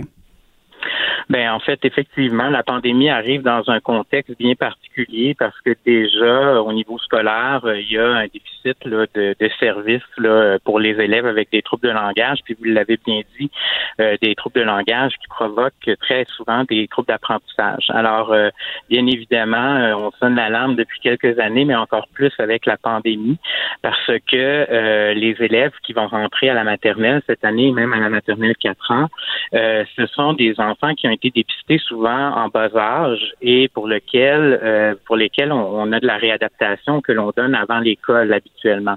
Sauf qu'actuellement, euh, depuis mars, euh, les orthophonistes et les audiologistes sont amenés à aller travailler dans les CHSLD un peu pour l'urgence de la pandémie, etc., mais ne sont pas au retour de retour à, à, leur travail habituel. Donc, dans la grande région de Montréal, il y a beaucoup d'enfants qui n'ont pas reçu leur service en réadaptation juste avant l'entrée scolaire. Et ce qu'il faut savoir, c'est que depuis bien des années, euh, à 5 ans, l'enfant qui reçoit des services de réadaptation, ben c'est un peu pelleté dans la cour du scolaire par la suite. Donc, on anticipe une rentrée euh, difficile pour eux. Est-ce que cette problématique, ça touche beaucoup d'élèves? Euh, c'est difficile à savoir actuellement. On essaie de savoir un peu les chiffres au niveau du ministère. On les a pas. On a une rencontre de prévue avec le ministère de la Santé euh, dans quelques semaines. Euh, ça fait, on est huit ordres qui ont demandé des, des, chiffres depuis un mois. Donc, on essaie de savoir ça touche combien d'élèves, mais dans certains cas, c'est jusqu'à 70% des enfants qui n'ont pas reçu leur réadaptation. Alors, quel pourcentage rentre à l'école en septembre? C'est difficile de savoir ça. Mais euh, c'est sûr que déjà, on le sait, les services à l'école sont euh, sont plutôt rares. Les orthophonistes travaillent euh, surtout pour le premier cycle du primaire. Donc, on, anticipe que ça va être difficile. Et expliquez-nous là pour pour ceux qui douteraient de l'importance justement de de, vos services, c'est quoi les conséquences quand on interrompt des services de réadaptation pour les élèves? Ben en fait, c'est que le langage lui-même, euh, c'est comme ça qu'on apprend. Hein? C'est comme ça qu'on euh, la, la, compréhension de notre monde euh, se fait par le langage. Donc, les explications du professeur à l'école, des consignes, tout ça, ça se fait par le langage. Donc, un enfant qui a un trouble développemental du langage, par exemple, peut avoir souvent des difficultés à comprendre ce qui se passe et, et, et souvent même à exprimer ses besoins parce qu'il a de la difficulté à produire le langage aussi. Donc, c'est un double problème parce que les apprentissages se font par le langage. Alors, si on n'intervient pas rapidement ou même si on n'intervient pas pendant euh, que l'enfant fait ses apprentissages, ben c'est souvent un enfant qui va qui ne va pas capter l'information et euh, avoir des difficultés à apprendre. Et par ailleurs, on va souvent confondre ça avec un enfant qui est inattentif ou encore un enfant qui a des difficultés de comportement parce que comme il comprend pas, il se désorganise. Alors c'est extrêmement problématique. Donc euh, et, on sait très bien que les apprentissages, il faut les prendre en, en, bas âge, sinon on, on risque d'augmenter le décrochage scolaire à long terme. Et effectivement, Monsieur Galland, parce que bon, j'ai vécu moi-même des problèmes euh, de, de, non pas de langage, mais j'avais des problèmes d'audition. Alors, veut, veut pas, ça mhm. joue sur le comportement. Euh, moi, ça paraissait pas, mais j'ai développé des aptitudes euh, très introverties, plus jeunes, euh, très renfermées sur moi. Donc, effectivement, des fois, si on ne prend pas rapidement en charge nos enfants, ben ça peut développer sur des problèmes plus graves. Et, et, et je trouvais ça intéressant votre idée ce matin dans le vous, avez quand même une proposition de solution avec, euh, avec l'idée de vouloir implanter Je contribue. Expliquez-nous en quoi ça consiste. Ben en fait, la première chose, ça va être de faire l'inventaire des besoins euh, qu'on a euh, à l'automne, qu'on sait qu'ils vont être augmentés parce que tout d'abord, il y a des enfants qui sont à l'école qui n'avaient plus de service parce que l'école a arrêté. Et par ailleurs, il y a des enfants qui vont arriver qui n'ont pas eu de service beaucoup avant. donc, on sait que les besoins vont augmenter. Donc, il faut faire l'inventaire de ces besoins-là. Et par après, ben, il faut s'assurer qu'on a les services pour eux. Donc, c'est sûr que les orthophonistes en scolaire travaillent très fort avec ces enfants-là, mais on a peur que ce soit pas suffisant. Donc, euh, nous, euh, dans, dans, notre membership au niveau de l'ordre, on a à peu près 25% de nos membres qui travaillent aussi en privé dans une clientèle, soit 75% de ces 25 %-là travaillent avec une clientèle d'âge scolaire. Donc, c'est des gens qui peuvent venir aider finalement au milieu scolaire euh, pour euh, pour euh, offrir des services. Donc, un jeu contribue scolaire de la part de, de, certaines certains orthophonistes au niveau privé pourrait avoir lieu. Par ailleurs, ce serait le fun que le, le, ministère de la Santé ne pelte pas cette année dans la, la cour de, de l'éducation les services qu'ils n'ont pas pu rendre à ces enfants-là et qu'ils poursuivent ces services-là au-delà de cinq ans. Donc, c'est les deux propositions phares, je dirais. Est-ce que c'est davantage le ministère de l'Éducation ou le ministère de la Santé euh, que vous interpellez? Euh, en fait, on interpelle les deux. Ça fait longtemps qu'on dit qu'il faut mhm. que les deux se parlent parce que les mhm. services en réadaptation, ce n'est pas la même chose que les services en scolaire. Les orthophonistes scolaires accompagnent les enfants dans leurs apprentissages, mais ils ne devraient pas faire de la réadaptation. Donc, c'est deux besoins différents. L'idéal, ce serait qu'il y aurait des services de réadaptation et un accompagnement dans les apprentissages scolaires, mais actuellement, c'est pas le cas euh, dans les régions au Québec. Ben merci beaucoup. On en apprend un petit peu plus. Merci beaucoup, euh, Monsieur Paul-André Galland. Je rappelle que vous êtes président de l'Ordre des orthophonistes et audiologistes du Québec. Merci infiniment de nous avoir parlé ce matin. Je vous remercie beaucoup. Bonne journée. La Banque Q est reconnue pour faire valoir vos avoirs sans vous les prendre. Mais quand vous pensez à votre premier compte bancaire, tu sais, dans le temps à l'école, vous faisiez vos dépôts avec vos scènes dans la petite enveloppe. Hmm, c'était bien beau. Mais avec le temps, ce vieux compte-là vous a coûté des milliers de dollars en frais, puis vous ne faites pas une scène d'intérêt. Avec la banque Q, vous obtenez des intérêts élevés et aucun frais sur vos services bancaires courants. Autrement dit, ça fait pas mal plus de scènes dans votre enveloppe, ça. Banque Q, faites valoir vos avoirs. Visitez banqueq.ca pour en savoir plus. Pendant que votre attention est centrée sur cette voix qui vous parle ici, ou encore là, tout près ici, très loin là-bas, Celle de Desjardins Entreprises est centrée sur plus de 400 000 entreprises partout autour de vous. Depuis plus de 120 ans, nos équipes dédiées accompagnent les entrepreneurs d'ici à chaque étape pour qu'ils puissent rester centrés sur ce qui compte, la croissance de leur entreprise. Caroline Saint-Hilaire. Le divertissement radio de vos vacances. Cube Radio. Le, commentaire de Mathieu Boccoté, dépensé pas comme les autres.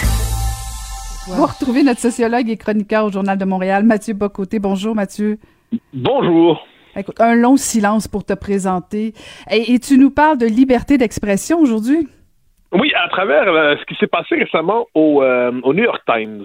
Alors, je résume en quelques mots. En 2016, le New York Times n'avait pas vu venir du tout euh, l'élection de Donald Trump. C'était non seulement une mauvaise idée de leur point de vue, mais c'était même inimaginable qu'une telle chose se produise. Or, oups, Trump est élu. Et le New York Times, qui se pique d'être l'aristocratie du journalisme américain, se dit, ouais, il va falloir falloir chercher à comprendre qu'est-ce qui fait que des gens pensent pas comme nous, ce, qui euh, étonne toujours une certaine partie des progressistes. Euh, alors ils disent on va embaucher pour nos pages opinion que le responsable qui va chercher à diversifier les voix des pages opinion pour qu'on puisse entendre cette autre Amérique qui ne se reconnaît pas dans les canons de, de notre journal. Est-ce que eux-mêmes se demandaient est-ce qu'on est à ce point coupé du pays qu'on ne comprend plus la société qu'on prétend analyser? Alors là, euh, parmi ces euh, gestes d'ouverture, il y a Barry Weiss, euh, un journaliste, qui est embauché pour réussir à faire de la place donc à d'autres points de vue. mais il y a quelques jours, Barry Weiss décide tout simplement de démissionner. Pourquoi? Parce qu'elle dit c'est tout simplement c'était devenu invivable d'évoluer, euh, de, fonctionner au New York Times parce que le journal est devenu sectaire, parce que euh, nous dit-elle par exemple, euh, il fallait de plus en plus se battre pour être capable de faire paraître dans les pages débat du journal des tribunes, des opinions qui ne sont pas en conformité avec la ligne idéologique du journal. Parce que euh, si les vieux progressistes libéraux du journal croyaient à la diversité d'opinions, ils croyaient que c'était une bonne chose d'entendre d'autres voix que la leur, la nouvelle génération militante a une conception presque révélée de la, de la vérité. Donc en gros, ils ont une vérité révélée qui tient dans les dogmes de l'époque. Et euh, pour ceux qui ne s'y rallient pas, ben, ils ne devraient pas avoir accès à la liberté d'expression parce que ça consiste dans les faits à faire la promotion de l'erreur, du vice, euh, de la perversion idéologique, de l'intolérance et ainsi de suite. Donc, elle quitte le journal euh, en disant, mais finalement, euh, est-ce que, autrement dit, ceux qui se réclament aujourd'hui du progressisme sont capables d'entendre d'autres voix que les leurs ou sont-ils capables seulement de diaboliser dès qu'on qu'ils n'apprécient pas le point de vue? Puis ça, ça s'inscrit dans un contexte qu'il faut, ça vaut la peine de le mentionner.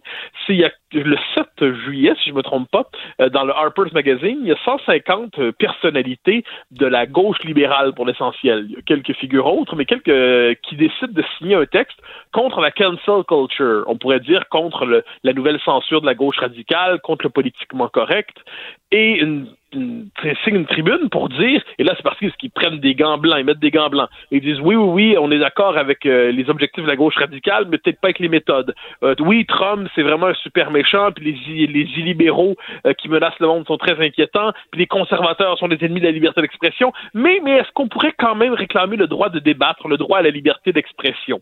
Et là, on voit, autrement dit, il y en a, donc ils réclament ça, ils le font maladroitement, à mon avis, ils prennent beaucoup trop de gants blancs, leur ils, ont tendance à oublier que plusieurs parmi les signataires, il y a quelques semaines, quelques mois encore, avaient tendance à diaboliser ceux qui ne pensaient pas comme eux. Mais d'une certaine manière, on dirait que la gauche libérale était favorable à la censure lorsqu'elle frappait les conservateurs, mais lorsqu'elle vient les frapper eux-mêmes, là, ils sont scandalisés. Comme quoi, la révolution dévore toujours ses propres enfants.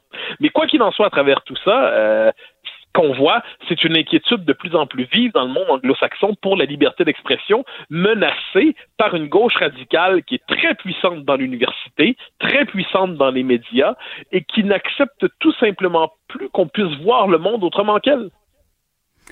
Est-ce que c'est propre au New York Times selon toi ou euh, c'est ah, ben, assez pour, pour, y être pour, pour y être abonné euh, moi je, bon le New York Times c'est ça se veut comme le grand journal bon, dans le monde apparemment c'est le journal de référence. Euh, moi ce qui me frappe quand je lis le Times c'est qu'il y a plus vraiment de distinction entre les reportages et euh, les textes d'opinion. C'est-à-dire quand on a un reportage sur euh, tel ou tel événement, surtout si ça met en scène euh, Trump notamment, mais pas seulement, le reportage lui-même est pas seulement orienté, il est militant. Le vocabulaire utilisé est très, très, très militant. Mais non, c'est pas exclusif au Times. Euh, il suffit de regarder ici, si je peux me permettre, la radio-télévision fédérale. Euh, il suffit de regarder euh, dans, dans, dans, certains quotidiens que la politisme interdit de nommer pour voir que le, le désaccord intellectuel, il, en fait, il est de plus en plus fréquent dans une certaine partie de la forme de gauche radicale universitaire mondaine chic et sa branche militante de dire la liberté d'expression, c'est pas pour tout le monde, ce n'est pas pour tenir tel, tel, tel, tel, tel genre de propos. La liberté d'expression doit être réservée à ceux qui tiennent euh, les discours conformes avec ce qu'on croit être l'émancipation aujourd'hui. Mais ce qui est intéressant dans le cas du Times, c'est que ça devrait être l'institution irréprochable par excellence. Ça devrait être la grande institution qui nous rappelle les vertus du pluralisme intellectuel, les vertus de la diversité d'opinion, les vertus du, euh, non pas d'une objectivité absolue, elle n'existe pas, mais d'un désir d'objectivité dans la manière de raconter la société. Eh bien non. Euh, le Times, de ce point de vue, se condamne à ne pas comprendre ce qui se passe dans le monde euh, c'est ce qui l'a conduit à pas comprendre ce qui se passait en 2016. Et aujourd'hui, à tout le moins selon la, démissionnaire, euh, Barry Weiss, on peut croire qu'il n'a pas véritablement corrigé son, vilain défaut. Eh, écoute, euh, je, trouve ça intéressant parce que si on regarde ce qui se passe au Québec, hein, à plus petite échelle, certains pourraient dire que nos médias, nos quotidiens aussi, ont des lignes éditoriales et des fois, pour ne pas dire souvent, c'est toujours la même ligne éditoriale, non? Ben, ouais, je nuancerais, c'est-à-dire qu'un journal ait une ligne éditoriale, pardon, qu'un journal ait une ligne éditoriale, ça fait ça va de soi, ça fait partie du journal, si je peux me permettre. Ensuite, la question de savoir quelle place il accorde dans ses propres pages euh, au point de vue qui pourrait contredire cette ligne éditoriale. Or, ce que l'on constate, euh, par exemple, quand je regarde moi la, radio-télévision fédérale, euh, ce qui me frappe, c'est par exemple lorsqu'il se représente, c'est quoi le conservateur acceptable, hein, parce que c'est un peu ça l'enjeu souvent. C'est quand il décide de parler à quelqu'un de droite ou un conservateur. Qu'est-ce que c'est? Eh bien, c'est toujours un, un, conservateur qui, globalement, est d'accord avec ses adversaires, bien qu'il voudrait poser quelques petites nuances discrètes, si possible, euh, qu'il s'excuse d'exister, il est piteux, il demande poliment la possibilité de déplacer une virgule dans la phrase et se croit alors absolument courageux. Euh, on sait la même chose avec les nationalistes qui ont leur place à la radio-télévision fédérale, je donne cet exemple-là. Ensuite, la question, c'est la possibilité pour un journal d'avoir une pluralité de points de vue dans ses pages. Euh, je donnais l'exemple ce matin même dans la chronique que j'écris dans le journal. Euh, au Journal de Montréal, on va retrouver, bon, j'écris mes papiers, il y a Laure Varidel, il y a José Legault, euh, il y a Richard Martineau, il y a Harold Fortin, il y a une diversité de points de vue. je pense que cette diversité de points de vue, elle est aujourd'hui essentielle à la vitalité démocratique. OK, mais Mathieu, Mathieu, je vais te poser la question. À plusieurs points de vue. Oui, mais Mathieu, je vais te poser la question que tout le monde voudrait te poser actuellement. Si un chroniqueur, si quelqu'un écrivait un texte d'opinion contre la ligne éditoriale du Journal de Montréal, est-ce que ce serait accepté? Ben moi, je pose la question, c'est quoi la ligne éditoriale? Dans la mesure où dans les pages opinion, les pages idées, disons ça comme ça, on a des souverainistes, des fédéralistes, des gens de gauche, des gens de droite, des gens qui pensent que du racisme systémique, d'autres qui pensent qu'il n'y en a pas, des gens qui croient que la question du français est fondamentale, d'autres qui disent qu'il faudrait relativiser. sur les pages éditoriales, sur les pages opinion, je constate qu'il n'y a pas, moi pour y écrire depuis euh, plus de dix ans, il n'y a pas une fois euh, une fois. Il n'y a pas une seule fois où on m'a dit ça, tu peux pas écrire ça, c'est pas dans l'esprit du journal, ça, c'est pas possible. Ah non, ça, ça, ça, ça, nous trouble. Euh, ça, c'est quand même une chose qui compte. Alors que ce que nous raconte Barry Weiss dans, euh, pour ce qui est du New York Times, ce qui est assez intéressant, c'est quand il devait publier une tribune de quelqu'un d'une autre école de pensée que le, le Times, eh bien, euh, là, il fallait presque négocier chaque phrase et ainsi de suite. D'ailleurs, on l'a vu, si je peux me permettre, dans les suites de, euh, des, des, des insurrections du mois de juin des manifestations, euh, un sénateur américain dont le nom m'échappe au moment où je veux le dire avait plaidé position qui n'est pas la mienne par ailleurs, pour une utilisation musclée euh, des forces de l'ordre pour rétablir l'ordre aux, États-Unis. Eh c'était, vu comme un scandale. Le journal a presque dû s'excuser de, leur excusé d'avoir publié ça. Alors, un instant, il représentait un point de vue qui était quand même présent aux États-Unis. Depuis quand il faut s'excuser de présenter un point de vue qui euh, un autre point de vue que le sien dans la vie publique. Et c'est là que ça nous rappelle la chose importante, me semble-t-il, c'est il faut familiariser en démocratie chaque électeur, chaque citoyen avec un autre point de vue que le sien. Or, quand on est chacun enfermé dans des chapelles, quand on est sous cloche de verre, quand on est dans un environnement idéologique fermé, clos, sous-oxygéné, eh bien, on en vient à ne plus concevoir la possibilité du désaccord autrement que comme un scandale. Euh, on le voit beaucoup, les médias sociaux radicalisent ça, c'est le moins qu'on puisse dire, mais à travers tout ça, ce qui se joue, c'est la possibilité de comprendre qu'on n'a jamais le monopole du vrai, du juste et du bien. Or, il semble que la vilaine tendance d'une certaine presse qui se dit progressiste, euh, c'est de croire qu'elle a le monopole du vrai, du juste et du bien. Euh, je donnerai un exemple tout simple. Quand euh, je, lis en France les journaux dits de droite, euh, je pense au Figaro, euh, où j'ai le bonheur de collaborer, et eh bon, on va retrouver des textes de gauche. il est plus rare qu'on retrouve des textes de droite dans la presse de gauche. Euh, il se peut que cette tendance soit, soit présente ailleurs. Hmm. Merci infiniment pour ces propos. Euh, Mathieu, je rappelle donc que tu es sociologue et on peut te lire dans le Journal de Montréal. Mathieu Bocoté, merci. Au grand plaisir, au revoir. Caroline Saint-Hilaire. Pas d'enveloppe brune, pas de lobbying.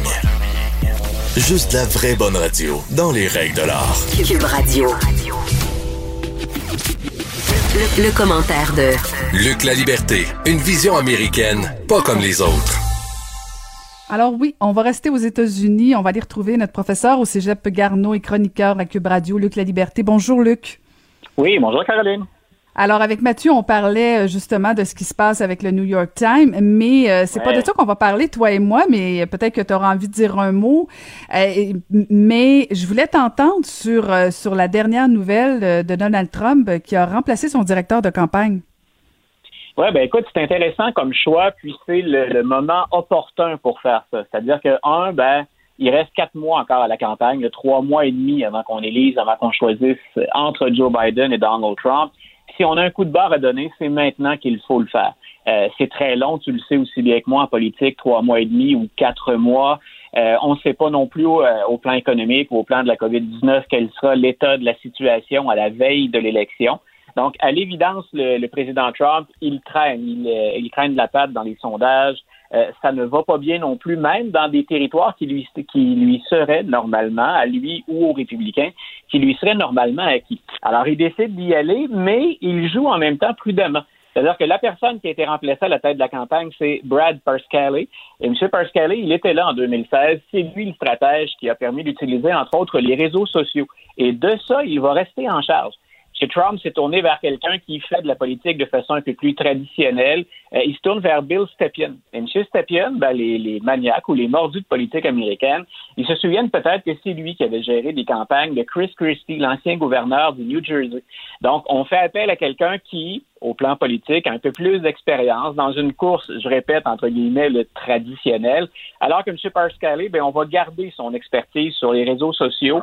C'est lui qui va gérer, entre autres, l'énorme centre qui de, traitement de données qui est à la portée de l'équipe de Donald Trump, ce qu'on appelle même dans le milieu, juste pour ajouter au suspense, l'étoile noire.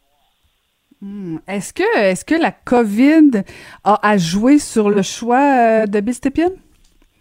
Parce que tu des réseaux sociaux, faut, faut faire une campagne différente là avec la COVID.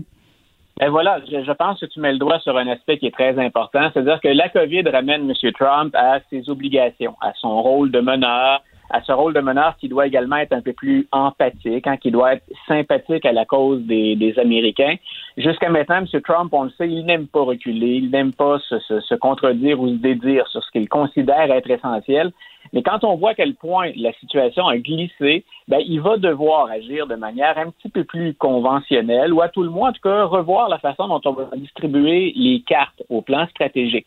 Donc, M. Stepien, il est là parce qu'il a une bonne connaissance de la politique américaine, une bonne connaissance des enjeux. Puis je répète, quand M. Trump, on, on dit qu'il est menacé au Texas ou quand même au Kansas, et personne ne s'attendait à ce qu'au Kansas, les démocrates puissent effectuer une percée ou Joe Biden. Euh, quand on est rendu dans des, dans, dans des chasses gardées républicaines et qu'on voit que M. Trump est en chute là, euh, ça prend quelqu'un d'un peu plus conventionnel, d'un peu plus habitué aux courses classiques, ce que fait de son côté, entre autres, Joe Biden. Et justement, tu fais référence, Luc, au récent sondage là, où on ouais. sent que Joe, Joe, Biden a quand même une bonne avance. Là. Ben voilà, ce qui est intéressant pour l'équipe de Joe Biden, c'est que les écarts varient d'un sondage à l'autre, mais l'écart est toujours, au moment où on se parle, confortable. Le plus récent, le plus spectaculaire, c'est qu'au plan national, M. Biden mènerait par 15 points. 15 points à trois mois et demi, même s'il reste beaucoup de temps, c'est énorme. Mais même des sondages un peu plus conservateurs, puis de maisons qui habituellement ben, gèrent leur échantillon différemment, puis euh, ça a tendance à avantager un peu le président Trump. Euh, ils sont scientifiques, tous ces sondages-là, mais dépendamment de la façon dont on constitue l'échantillon, les résultats sont différents. Même des sondages un peu plus conservateurs confèrent à Joe Biden une avance de 11% Donc ça, au plan national, c'est énorme. Nos, nos électeurs s'appellent peut-être qu'en 2016, ben, on a très, très bien compris tout le monde que c'est pas euh, la popularité dans les sondages au plan national que ça se joue, mais bien dans chacun des États.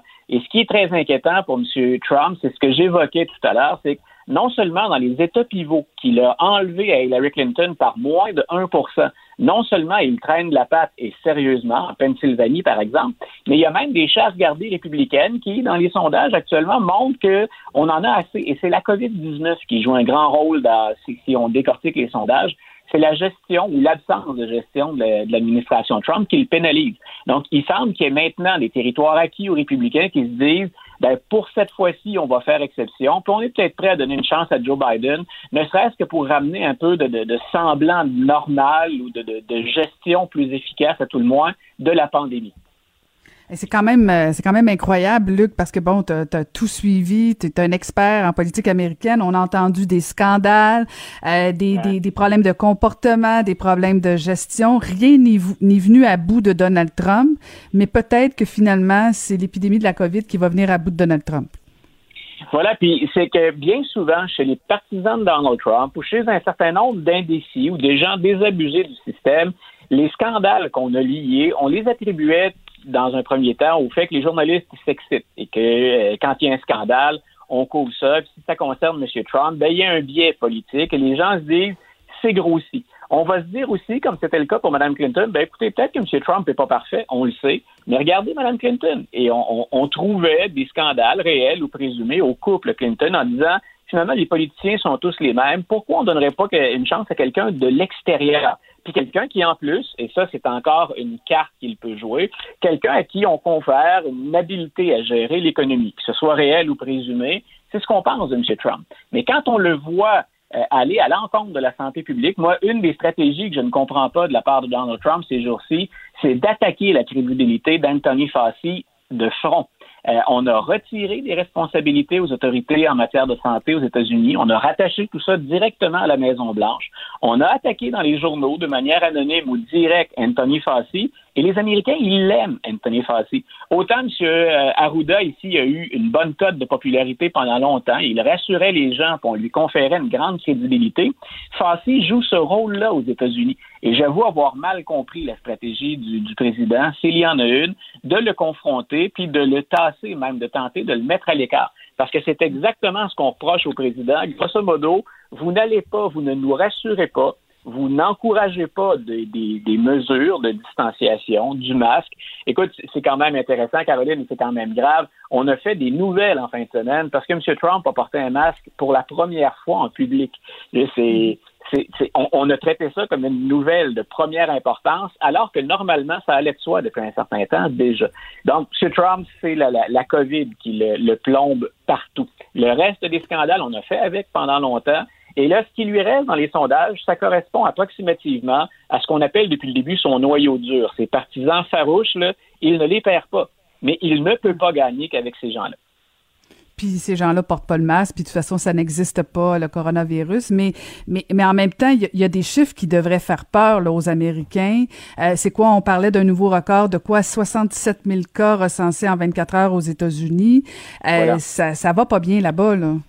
Non, les Américains sont effectivement inquiets. Ils sont inquiets pour le retour à l'école. Il y en a même qui, tranquillement, parce que si tu te souviens, c'était le gros argument, puis on en a discuté ici aussi, c'est faut relancer l'économie. Il y aura un coût à, tout ça, puis quand est-ce qu'on va l'assumer et de quelle manière? Bien, souvent, hein, on, y va. On l'a vu avec le gouvernement de M. Legault, on l'a vu aussi avec Justin Trudeau.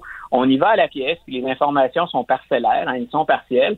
Euh, aux États-Unis, M. Trump et un certain nombre de gouverneurs, ben, ils ont mis la pédale au plancher pour dire on rouvre l'économie. Puis dans certains cas, on constate que d'aller trop vite, ben, c'est imprudent et que les conséquences vont peut-être être pires finalement si on doit reconfiner. Et je pense que beaucoup d'Américains le réalisent maintenant. Non seulement on voit que ça se propage dans les écoles, on a bien constaté aussi que dans les résidences pour personnages et chez les gens donc plus avancés euh, en âge ou qui avaient déjà une fragilité, qui avaient déjà des, euh, des prédispositions.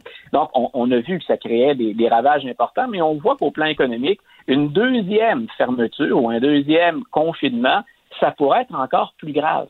Alors, il y a des États qui, tranquillement, s'ajustent au fur et à mesure, mais c'est certain que le président, euh, quand il s'avance au lutrin puis qu'il dit le pire est passé, on va dans la bonne direction, il n'y a rien dans la réalité ou dans les faits, dans les statistiques, on, peut les faire parler souvent, les chiffres, mais là, ils sont accablants.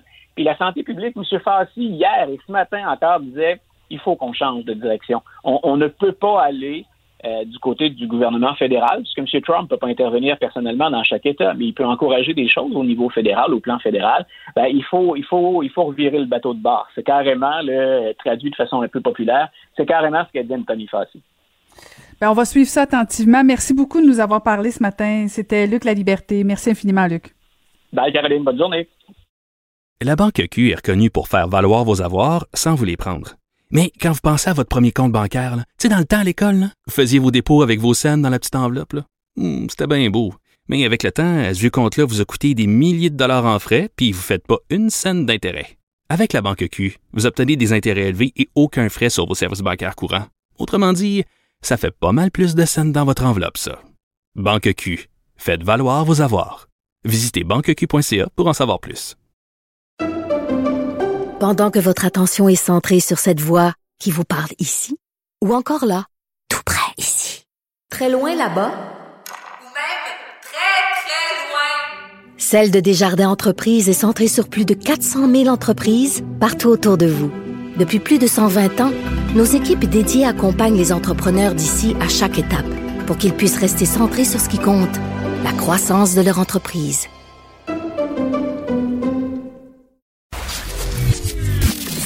Caroline Saint-Hilaire. Pas d'enveloppe brune, pas de lobbying. Juste la vraie bonne radio, dans les règles de l'art. Cube Radio. Et pour le segment de la grande entrevue, on va aller retrouver euh, l'animatrice, la productrice Marie-France Bazot. Bonjour Marie-France. Bonjour Caroline. Très contente de vous parler ce matin. Euh, on, a passé quelques nuits ensemble pendant le confinement. On, ben, en fait, des, vrai. nuits. Des, des petites insomnies qu'on a vécues sur On les réseaux sociaux ensemble. seules. On n'était pas toutes seules. On était quelques-uns. Il y avait du monde un peu partout au Québec. En fait, il faut dire que je pense qu'il y a beaucoup de monde qui a mal dormi, qui a fait de l'angoisse, qui a fait de l'insomnie pendant le confinement. Et euh, moi, je me suis retrouvée sur Twitter. En- C'était en 2 et 4. Fait que j'ai commencé à appeler ça le club du 2 à 4. Puis, je parlais avec du monde sur Twitter. Puis, on se répondait. Puis, on se posait des questions. Puis, on était nombreux et nombreuses à se ramasser là. Puis, j'ai l'impression que quand le confinement, est- le déconfinement est arrivé, il y a beaucoup de problèmes de sommeil qui se sont réglés. Il y a plein d'affaires dans la vraie vie qui se sont enveni- envenimées, mais notre insomnie, au moins, s'est calmée. C'est ça. Mais je ne sais pas si euh, finalement c'est une bonne chose parce que d'ailleurs, je lisais vos, quelques billets euh, justement sur l'année 2020. Là, euh, c'est, c'est, c'est pas mal, c'est pas mal dur comme année, Marie-France. Oui, euh, c'est c'est un bien que j'ai écrit dans l'actualité. En fait, j'ai écrit pendant le confinement euh, un, un espèce de ça s'appelait euh, journal des temps inédits parce que tout ce qui se passait était inédit. Et quand le déconfinement est arrivé, ils m'ont demandé à l'actualité si je voulais continuer. Et puis j'ai dit oui, mais peut-être plus à raison de deux fois par semaine parce que là, ce qu'on voit arriver, c'est plus euh, c'est plus des choses que, que, que, que je vois avec euh, euh, vraiment mon, mon ressenti, mon émotion particulière. C'est plus des phénomènes de société, puis ça demande un petit peu plus de recul. Et j'ai écrit ce biais auquel vous faites référence sur euh, les ça s'appelait les années nauséabondes. Et ce qui s'en vient, je dis, si on s'imagine que 2020, quand le 31 décembre 2020 va arriver, on va se dire hey, yes, c'est fini. Non, c'était juste un appetizer, c'était juste un petit échantillon de ce que les années 20 vont être. Euh, crise économique, puis pas juste au Québec, là, je parle partout dans le monde, euh, crise des finances publiques, crise de la confiance envers les États, envers les gouvernements.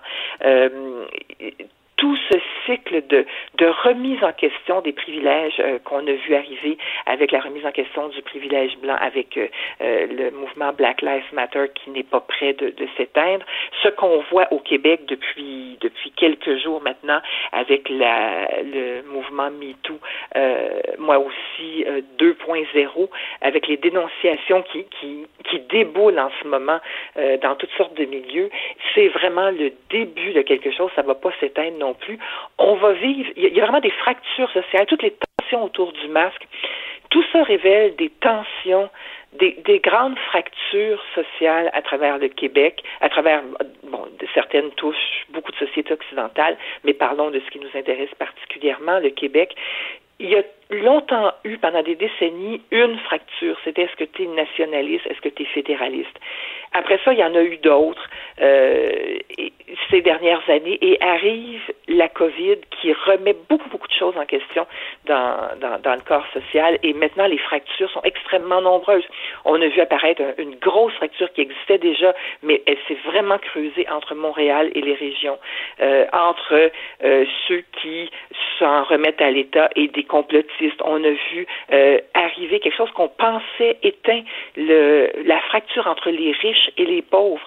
Euh, il y a plein, plein, plein de fractures comme ça qui, qui s'ouvrent sous nos yeux et on ne fait que mesurer, commencer à mesurer ce que ça va être. Donc, vraiment, moi, je pense, euh, on peut me traiter de, de, de pessimiste, mais je, je pose ce regard-là en toute... en toute lucidité, puis une fois qu'on voit les problèmes, on peut y faire face. Ça sert à rien de se mettre la, la tête dans le sable comme, euh, comme une autruche, là, mais Non, puis euh, loin de moi, loin de moi l'idée de me mettre dans le la tête dans le sable. Ah mais Marie-France, c'est certainement je- pas votre genre. Non, non, non, non, non, mais en fait, je trouve ça intéressant, puis je fais presque appel à la sociologue là, que vous êtes, euh, Oui. parce que là, je me dis, on est tous dans, dans en train de se dire, parce que je lisais ce billet-là, puis je me disais, OK, c'est- on, on peut, on peut conclure que ça va mal, puis on rentre chez nous, puis on, soit qu'on qu'on est dans le déni, soit qu'on s'attaque au problème. Mais je me suis posé la question, franchement, est-ce que c'est est-ce qu'on voit plus, on voit plus les problèmes, Marie-France, parce qu'on sort d'un confinement, ou est-ce qu'on a, on a besoin plus fort de faire crever justement euh, tous ces problèmes-là? J'ai pas la réponse. Je fais appel à la sociologue. personne là la réponse, Caroline. Mais je pense que c'est un, mélange de tout ça. C'est l'œuf et la poule. On a été dans l'introspection et on voit des choses. On, on, on a été docile, comme disait la, la vice-première ministre, Madame Guilbeault. Euh, et, et c'est vrai que c'est une corne sensible des Québécois. On est, on est assez, euh, certains diront moutons, d'autres dociles, d'autres mm-hmm. obéissants, mais on, on, on a respecté les consignes. Puis là arrive le déconfinement dont on pensait que c'était la fin de quelque chose, dont on espérait en fait que c'était la fin de quelque chose, mais c'est pas la fin, c'est juste le début des problèmes. Et euh, on s'aperçoit qu'il y a eu une gestion discutable. Euh, ne prenons que le cas du masque. Il aurait fallu l'imposer beaucoup plus tôt. Il aurait fallu prendre des décisions euh, différentes. Euh, beaucoup disent mettre de l'avant le, cette, cette expression fermer les bars pour mieux ouvrir les écoles. Il y a des décisions qui auraient pu et qui auraient dû se prendre autrement. Et le fait d'avoir été confinés chez nous, dans l'introspection, dans la certitude qu'on faisait les bonnes choses, pour se réveiller en s'apercevoir que non, c'était pas exactement le monde euh, au réveil n'était pas meilleur, au contraire. Euh, il y, a, y, a, y, a, une certaine colère, il y a une certaine tension qui est engendrée par ça. Puis tous ces problèmes-là, tout ce qu'on voit euh, en partie avant. Euh, toute cette cette tension, je disais, entre Montréal et les régions, mais entre les grandes villes un peu partout et, et, et, les régions existait, euh, les riches et les pauvres, l'accélération de la richesse la plus extrême, euh, on la voit, on la voit à l'œil nu à Montréal, on la voyait à l'œil nu. Euh, tout ça était déjà là. beaucoup, beaucoup de tensions étaient déjà là et j'ai l'impression que là, le fait d'être rentré dans un monde où c'est un drôle de monde, à l'échelle individuelle, pas à l'échelle collective, on ne sait pas très bien où on pose nos pieds, on ne sait pas très bien combien de temps ça va durer, quand est-ce qu'on va trouver le vaccin, quand est-ce qu'on va trouver un médicament, quand est-ce qu'on va sortir de cette, je vais utiliser un grand mot, mais une dystopie, euh, l'impression que le, on a l'impression d'être dans le monde réel, mais le monde est comme à côté un peu. Euh, est-ce qu'on va s'en sortir? Et donc, ça donne la latitude, on dirait, à, certains et à certaines d'agir comme ils n'agiraient pas en temps normal. Je pense à euh, cet article dans le Journal de Montréal hier euh, où, cette femme, dans un dépanneur, s'est faite tabassée parce qu'elle avait dit à quelqu'un qui ne portait pas son masque, puis elle euh, est dans une condition particulière et son mari une condition particulière, tassez-vous, vous êtes trop près de moi, et elle s'est fait frapper et la délinquante a pris la fuite. Est-ce que ce serait arrivé des comportements comme ça sur un sujet aussi niaiseux fondamentalement que ça dans le monde d'avant. Je ne sais pas, on dirait qu'il y a comme quelque chose qui s'est libéré. Il y a des paroles qui se sont libérées. Euh, certains diront que c'est aussi, c'était avant, c'est l'effet de Trump euh, qui euh, libère une parole toxique dans tous les domaines, aussi bien à l'échelle individuelle qu'à l'échelle collective. Il y, a, il y, a, vraiment beaucoup de phénomènes qui se qui se mêlent. Puis moi, comme sociologue, je regarde ces années qui s'en viennent et le champ d'intérêt est, est vraiment très vaste et si j'étais une militante, je me dirais, il y a beaucoup de travail à faire aussi, euh, militante écologiste ou militante euh, de différents droits. Il y, a, plein, plein, plein de travail à faire. Comme quoi, effectivement, c'est assez sombre ce qui s'en vient. Mais je pense qu'il y a moyen de faire des choses à l'échelle individuelle, à l'échelle collective aussi. Je suis, disons, lucide, mais pas complètement pessimiste. Euh, on peut améliorer les choses à notre échelle, je crois, mhm, malgré tout. Ben, vous faites référence justement au fait que, que le, paysage soit sombre pour nos élus, les législateurs. Me semble que c'est une belle opportunité. Euh, si tant est qu'on on, on, avait ou euh, on a, admettons, des, des, des, législateurs qui décident de, de nous inspirer puis de prendre cette crise-là pour dire, ben voyez-vous, on a une opportunité de faire des choses différemment et nous donner le goût, euh, dans le fond, de, de changer un peu. Allons-y localement, juste le Québec. Il me semble que ça pourrait devenir intéressant, non? Est-ce qu'on voudrait les entendre, Caroline? Je pose la question à l'ancienne politicienne. Est-ce qu'on voudrait les entendre? Euh, Ben, peut-être pas tout de suite. Peut-être pas tout de suite. Peut-être pas tout de suite, hein. Euh, en ce moment, euh, on a vraiment les oreilles qui bourdonnent. Euh, j'utilise comme figure de style, mais on a on, entend des voix vraiment gueulardes. On entend vraiment des invectives dans, dans la sphère politique, dans la sphère publique. Il y a des voix plus modérées, il y a des voix qui disent des choses, qui ont écouté, qui ont réfléchi, puis qui viennent dire ce qu'ils pensent. Puis il y en a en politique. Euh, je vais, je veux pas faire de la partisanerie. Je ne suis pas euh, au Parti québécois. Je ne suis pas péquiste. Je, je suis très très distraitement la course à la direction du Parti québécois et, et, et vraiment, euh, je suis euh, je suis en dehors des partis politiques. Mais il se trouve que je connais bien Paul Saint-Pierre Plamondon parce qu'il était euh, pendant quelques années chroniqueur à l'émission Bazo TV que j'ai animée à Télé-Québec.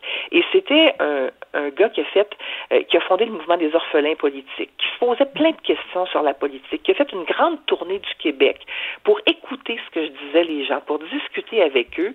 Il revient, il décide que son véhicule va être le Parti québécois, malgré les conditions de ce qui est devenu ce parti-là et cette option-là sur la, la, la, dans la joute politique québécoise. Et il apporte un discours nuancé, un discours avec des projets auxquels j'adhère pas nécessairement, mais il a écouté. Et il a dialogué et il a une voix modérée je pense pas que sa voix soit particulièrement entendue, ni au Parti québécois, ni en général sur la sur l'échiquier politique. Donc, il y a des voix comme ça, ça existe du monde qui modéré, nuancé, qui a toutes sortes de nuances de gris, qui est ni noir ni blanc. Et euh, je suis pas sûre qu'on est prêt à les entendre. On a, on a encore envie d'un leader charismatique qui, mm. euh, ou, une, ou une leader charismatique qui, qui fleurirait sur l'espèce de boue dans laquelle on, est enlisé. Euh, Quelqu'un avec une parole forte. C'est un peu ce qui s'est passé avec Trump aux États-Unis. Est-ce que c'est une bonne solution pour le Québec ou, pour euh, euh, ou pour les pays en général? Je ne sais pas, mais j'ai l'impression qu'on on est plus porté en ce moment à entendre des voix, des voix gueulardes, des voix. L'opinion se fait beaucoup dans les médias. Les opinionneux, les commentateurs sont très, très, très, très, très présents euh, et leur opinion est de plus en plus polarisée et polarisante. Et j'ai l'impression qu'on est vraiment pris comme société dans ce, cette, cette dynamique-là. Ouais, c'est on pourrait on pourrait faire un long débat sur ça, sur les opinions, les chroniqueurs euh, et, tout ça. Mais, je veux absolument, Marie-France, vous entendre parce que vous avez parlé de la, la, la parole libérée, euh, bon, le, le, le, débat entre Sophia Nolin, Marie-Pierre Morin, toute cette vague de dénonciation là. Est-ce que vous avez l'impression que Sophia Nolin a comme lancé quelque chose de très fort, a donné un élan aux victimes de dénoncer leur agresseur? C'est clair qu'il y a un mouvement qui est parti euh, avec cette vague-là, mais qui existait avant Sophia, Sophia Nolin. Elle s'est inscrite dans ce mouvement euh, le, le, moi aussi 2.0 qui est vraiment qui appartient à une autre génération que le, le mouvement euh, moi aussi de 2017. Euh, mm. Ça c'est une, une, vague qui, qui, qui est beaucoup portée par les réseaux sociaux et dans laquelle donc s'est inscrite l'affaire euh, Morin-Nolin. Euh, j'ai l'impression qu'il y a quelque chose euh, pour le meilleur et pour le pire, qui ne va pas s'arrêter et qui va marquer les relations entre les hommes et les femmes, aussi bien euh, les relations personnelles, les relations intimes, que collectivement, il y a quelque chose qui va bouger, il y a quelque chose qui va sortir de ça. Euh, J'espère qu'à tout le moins le système de justice va être transformé par ces secousses-là, la première puis cette deuxième, parce que c'est pas vrai qu'on peut se faire justice soi-même et casser des vies littéralement comme ça. Puis je ne parle pas de que du cas Morin euh, Nolin.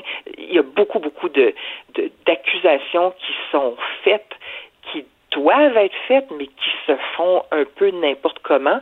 Euh, le système de justice existe, il n'est pas aussi pourri qu'on peut l'imaginer. Yves Boisvert en a fait une assez brillante démonstration il y a, il y a deux jours dans la presse. Mhm. euh, il doit être amélioré, mais je pense que ce mouvement-là est là pour vraiment transformer la société. Euh, il y aura, il y aura beaucoup de, de victimes de tous les côtés là, ces prochaines semaines, ces prochains mois, mais il faut espérer qu'après, euh, c'est vraiment une guerre et la guerre fait des victimes. Il faut vraiment espérer qu'après, euh, il va y avoir quelque chose qui va se construire, que euh, ces comportements délinquants, dépravés souvent qui existent, beaucoup des hommes vis-à-vis des femmes, mais on l'a vu de femme à femme, de homme à homme, on le voit dans le cas de certains procès actuellement, qu'il y a quelque chose qui va qui va se réparer collectivement, que, que la place des femmes, que la place des minorités ne, sera plus celle qu'elle est. Il y a tout un discours là-dessus en ce moment. Euh, il, y a, il y a beaucoup d'éclats, il y a beaucoup de choses blessantes qui se disent, mais il y a quelque chose à réparer, il y a quelque chose de neuf à aller chercher. Euh, les mouvements pour les droits et pour les, le fait de bien vivre ensemble, non pas le vivre ensemble, mais de bien vivre, de vivre en égalité, de vivre euh, de manière euh, dynamique et constructive ensemble, ça se mm-hmm. construit. Et en ce moment, on est, on est vraiment au tout début de ça. Euh, je pense que le positif s'en vient, mais pour l'instant, c'est raide. C'est, c'est mm-hmm. vraiment raide et c'est parfois c'est ça. Il y, a, il, y a, des dommages collatéraux, disons, ben, comme surtout ça. Surtout, Marie-France, quand le premier ministre euh, dit qu'il comprend les victimes d'aller sur les réseaux sociaux plutôt que de dire ben, on va trouver des solutions dans notre système, euh, je, je, suis plutôt inquiète, moi, que, que de dire... Oui, c'est inquiétant. C'est inquiétant. Euh, il aurait dû tourner sa langue sept fois dans sa bouche avant de parler. Mm. c'est... Et en même temps, tu d'imposer le masque. C'est la parole de l'État à travers le premier ministre qui dit une chose et qui dit son contraire. Il dit je crois à notre institution, je crois au gouvernement, croyez au gouvernement. Puis de l'autre côté, euh, pour quelque chose d'aussi important que euh, la dynamique des rapports hommes-femmes et, et euh, le harcèlement et les agressions, vient dire faites-vous justice vous-même. Euh, c'est extrêmement euh, J'ai de la misère à croire qu'une chose pareille ait pu se dire, mais elle s'est dite. Elle s'est dit, elle s'est dit. Avant de conclure, Marie-France, j'en profite pour vous féliciter parce que, bon, il y a du monde à Metz. L'émission que vous produisez est en nomination pour cinq Gémeaux. Donc, ça continue, ça. Il y a du monde à Metz. C'est votre gros défi d'automne, ça. Oui, on est en tournage euh, actuellement euh, et on commence à on a commencé à diffuser les émissions euh, post enfin des émissions Covid, euh, tourner différemment, sans public, avec moins d'invités. On poursuit comme ça jusqu'à jusqu'au mois de décembre. Et très franchement, euh, le fameux mot que je déteste, se réinventer. Il a fallu se réinventer. Et quand je dis qu'on on, gagne à, dans, dans ces épreuves-là qu'on vit collectivement, on trouve que la manière de tourner cette émission-là, finalement, on, y a gagné. Euh, le public a gagné, les codes d'écoute sont excellentes, les parts de marché sont excellentes, et on a plus le temps, un peu comme comme vous le faites en ce moment, on, a plus le temps d'entrevue, on peut aller plus loin. Euh, on, a vraiment euh, trouvé une manière de faire qui, nous convient, qui visiblement rencontre son public. Alors on est super content de ce qui se passe. Ben, pour être allé déjà sur le plateau, c'est effectivement. Mais dans, dans le monde d'avant, je suis allée dans l'ancien temps. Dans le monde d'avant, exactement. dans, l'ancien temps où on pouvait se faire des accolades. oui, exactement. Euh, oui, Ben, merci beaucoup. À les inviter. Oui, exactement. Ben, merci beaucoup pour ce bel échange ce matin. C'était Marie-France Bazot. Caroline. Merci. Bon automne. Caroline Saint-Hilaire. Elle a des antennes partout dans les coulisses de la politique. Cube Radio. Un été pas comme les autres. Le buzz de Vincent Dessureau.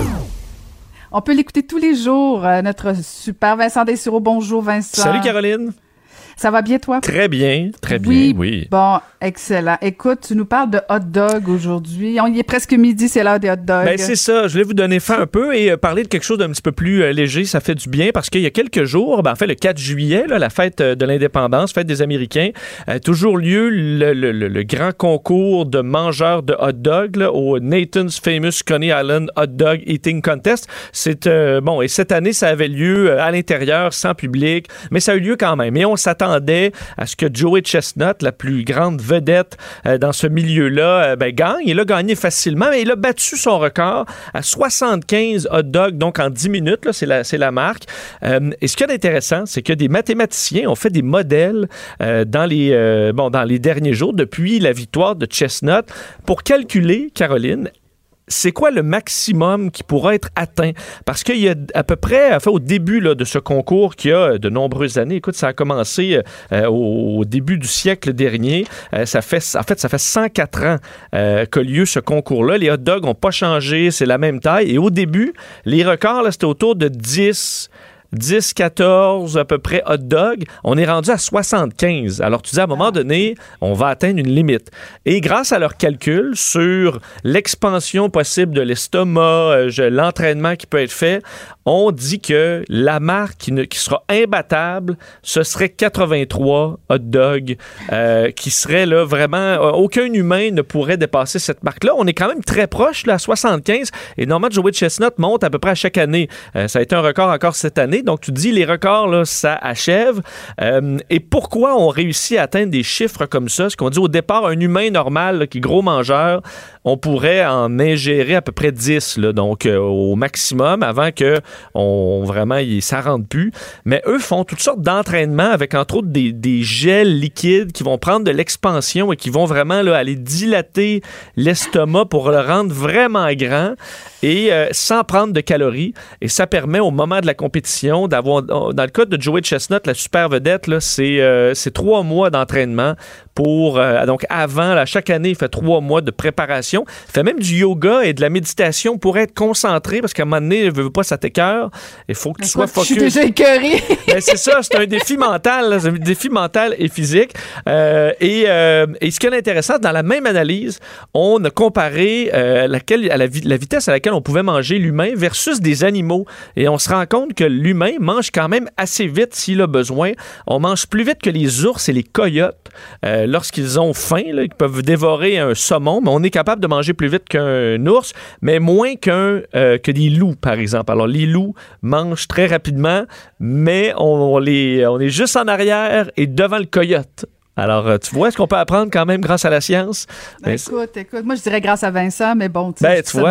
Alors, si quelqu'un dit j'ai déjà mangé 84 hot dogs, ben, tu pourrais dire non, c'est impossible, t'es un menteur.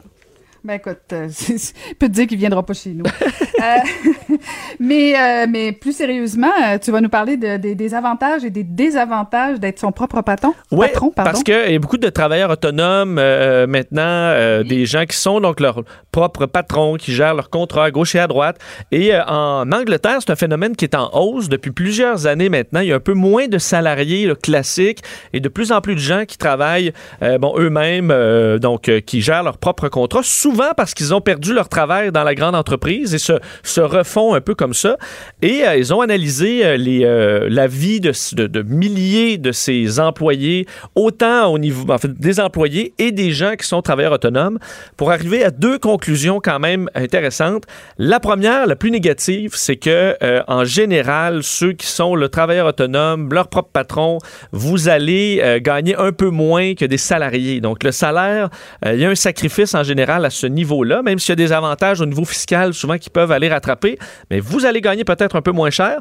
Par contre, là où il y a une contrepartie quand même intéressante, c'est que vous allez être plus euh, satisfait. Donc, le bien-être au travail semble que ceux qui mènent, ce sont les travailleurs autonomes et ceux qui ne sont pas euh, à un salaire régulier. Alors, ça, c'est vraiment la contrepartie où on retrouve davantage de gens qui sont satisfaits de leur travail, qui ont même un bien-être, une satisfaction de, leur, euh, de leur réussite et de leurs résultats plus grand quand on n'est pas salarié que lorsqu'on travaille pour une grande entreprise ou qu'on est tout simplement un salarié alors, il y a du bien, du, euh, il y a du négatif et du positif. Puis, euh, écoute, on fait avec. On fait avec. J'ai hâte de voir des études sur euh, le télétravail aussi éventuellement. Oui, ça, ça va être intéressant. Ah, j'ai comme l'impression. Merci beaucoup. Donc, Vincent, je rappelle qu'on peut t'écouter dès 13h sur Cube Radio. je vous invite à rester à l'écoute pour le bulletin de nouvelles de midi à 13h avec Julie Marcoux. Merci beaucoup pour cette belle émission. Toute la formidable équipe, bien sûr, Achille Moinet, Mathieu Boulet à la recherche et Maude Boutet. Et je vous dis à demain.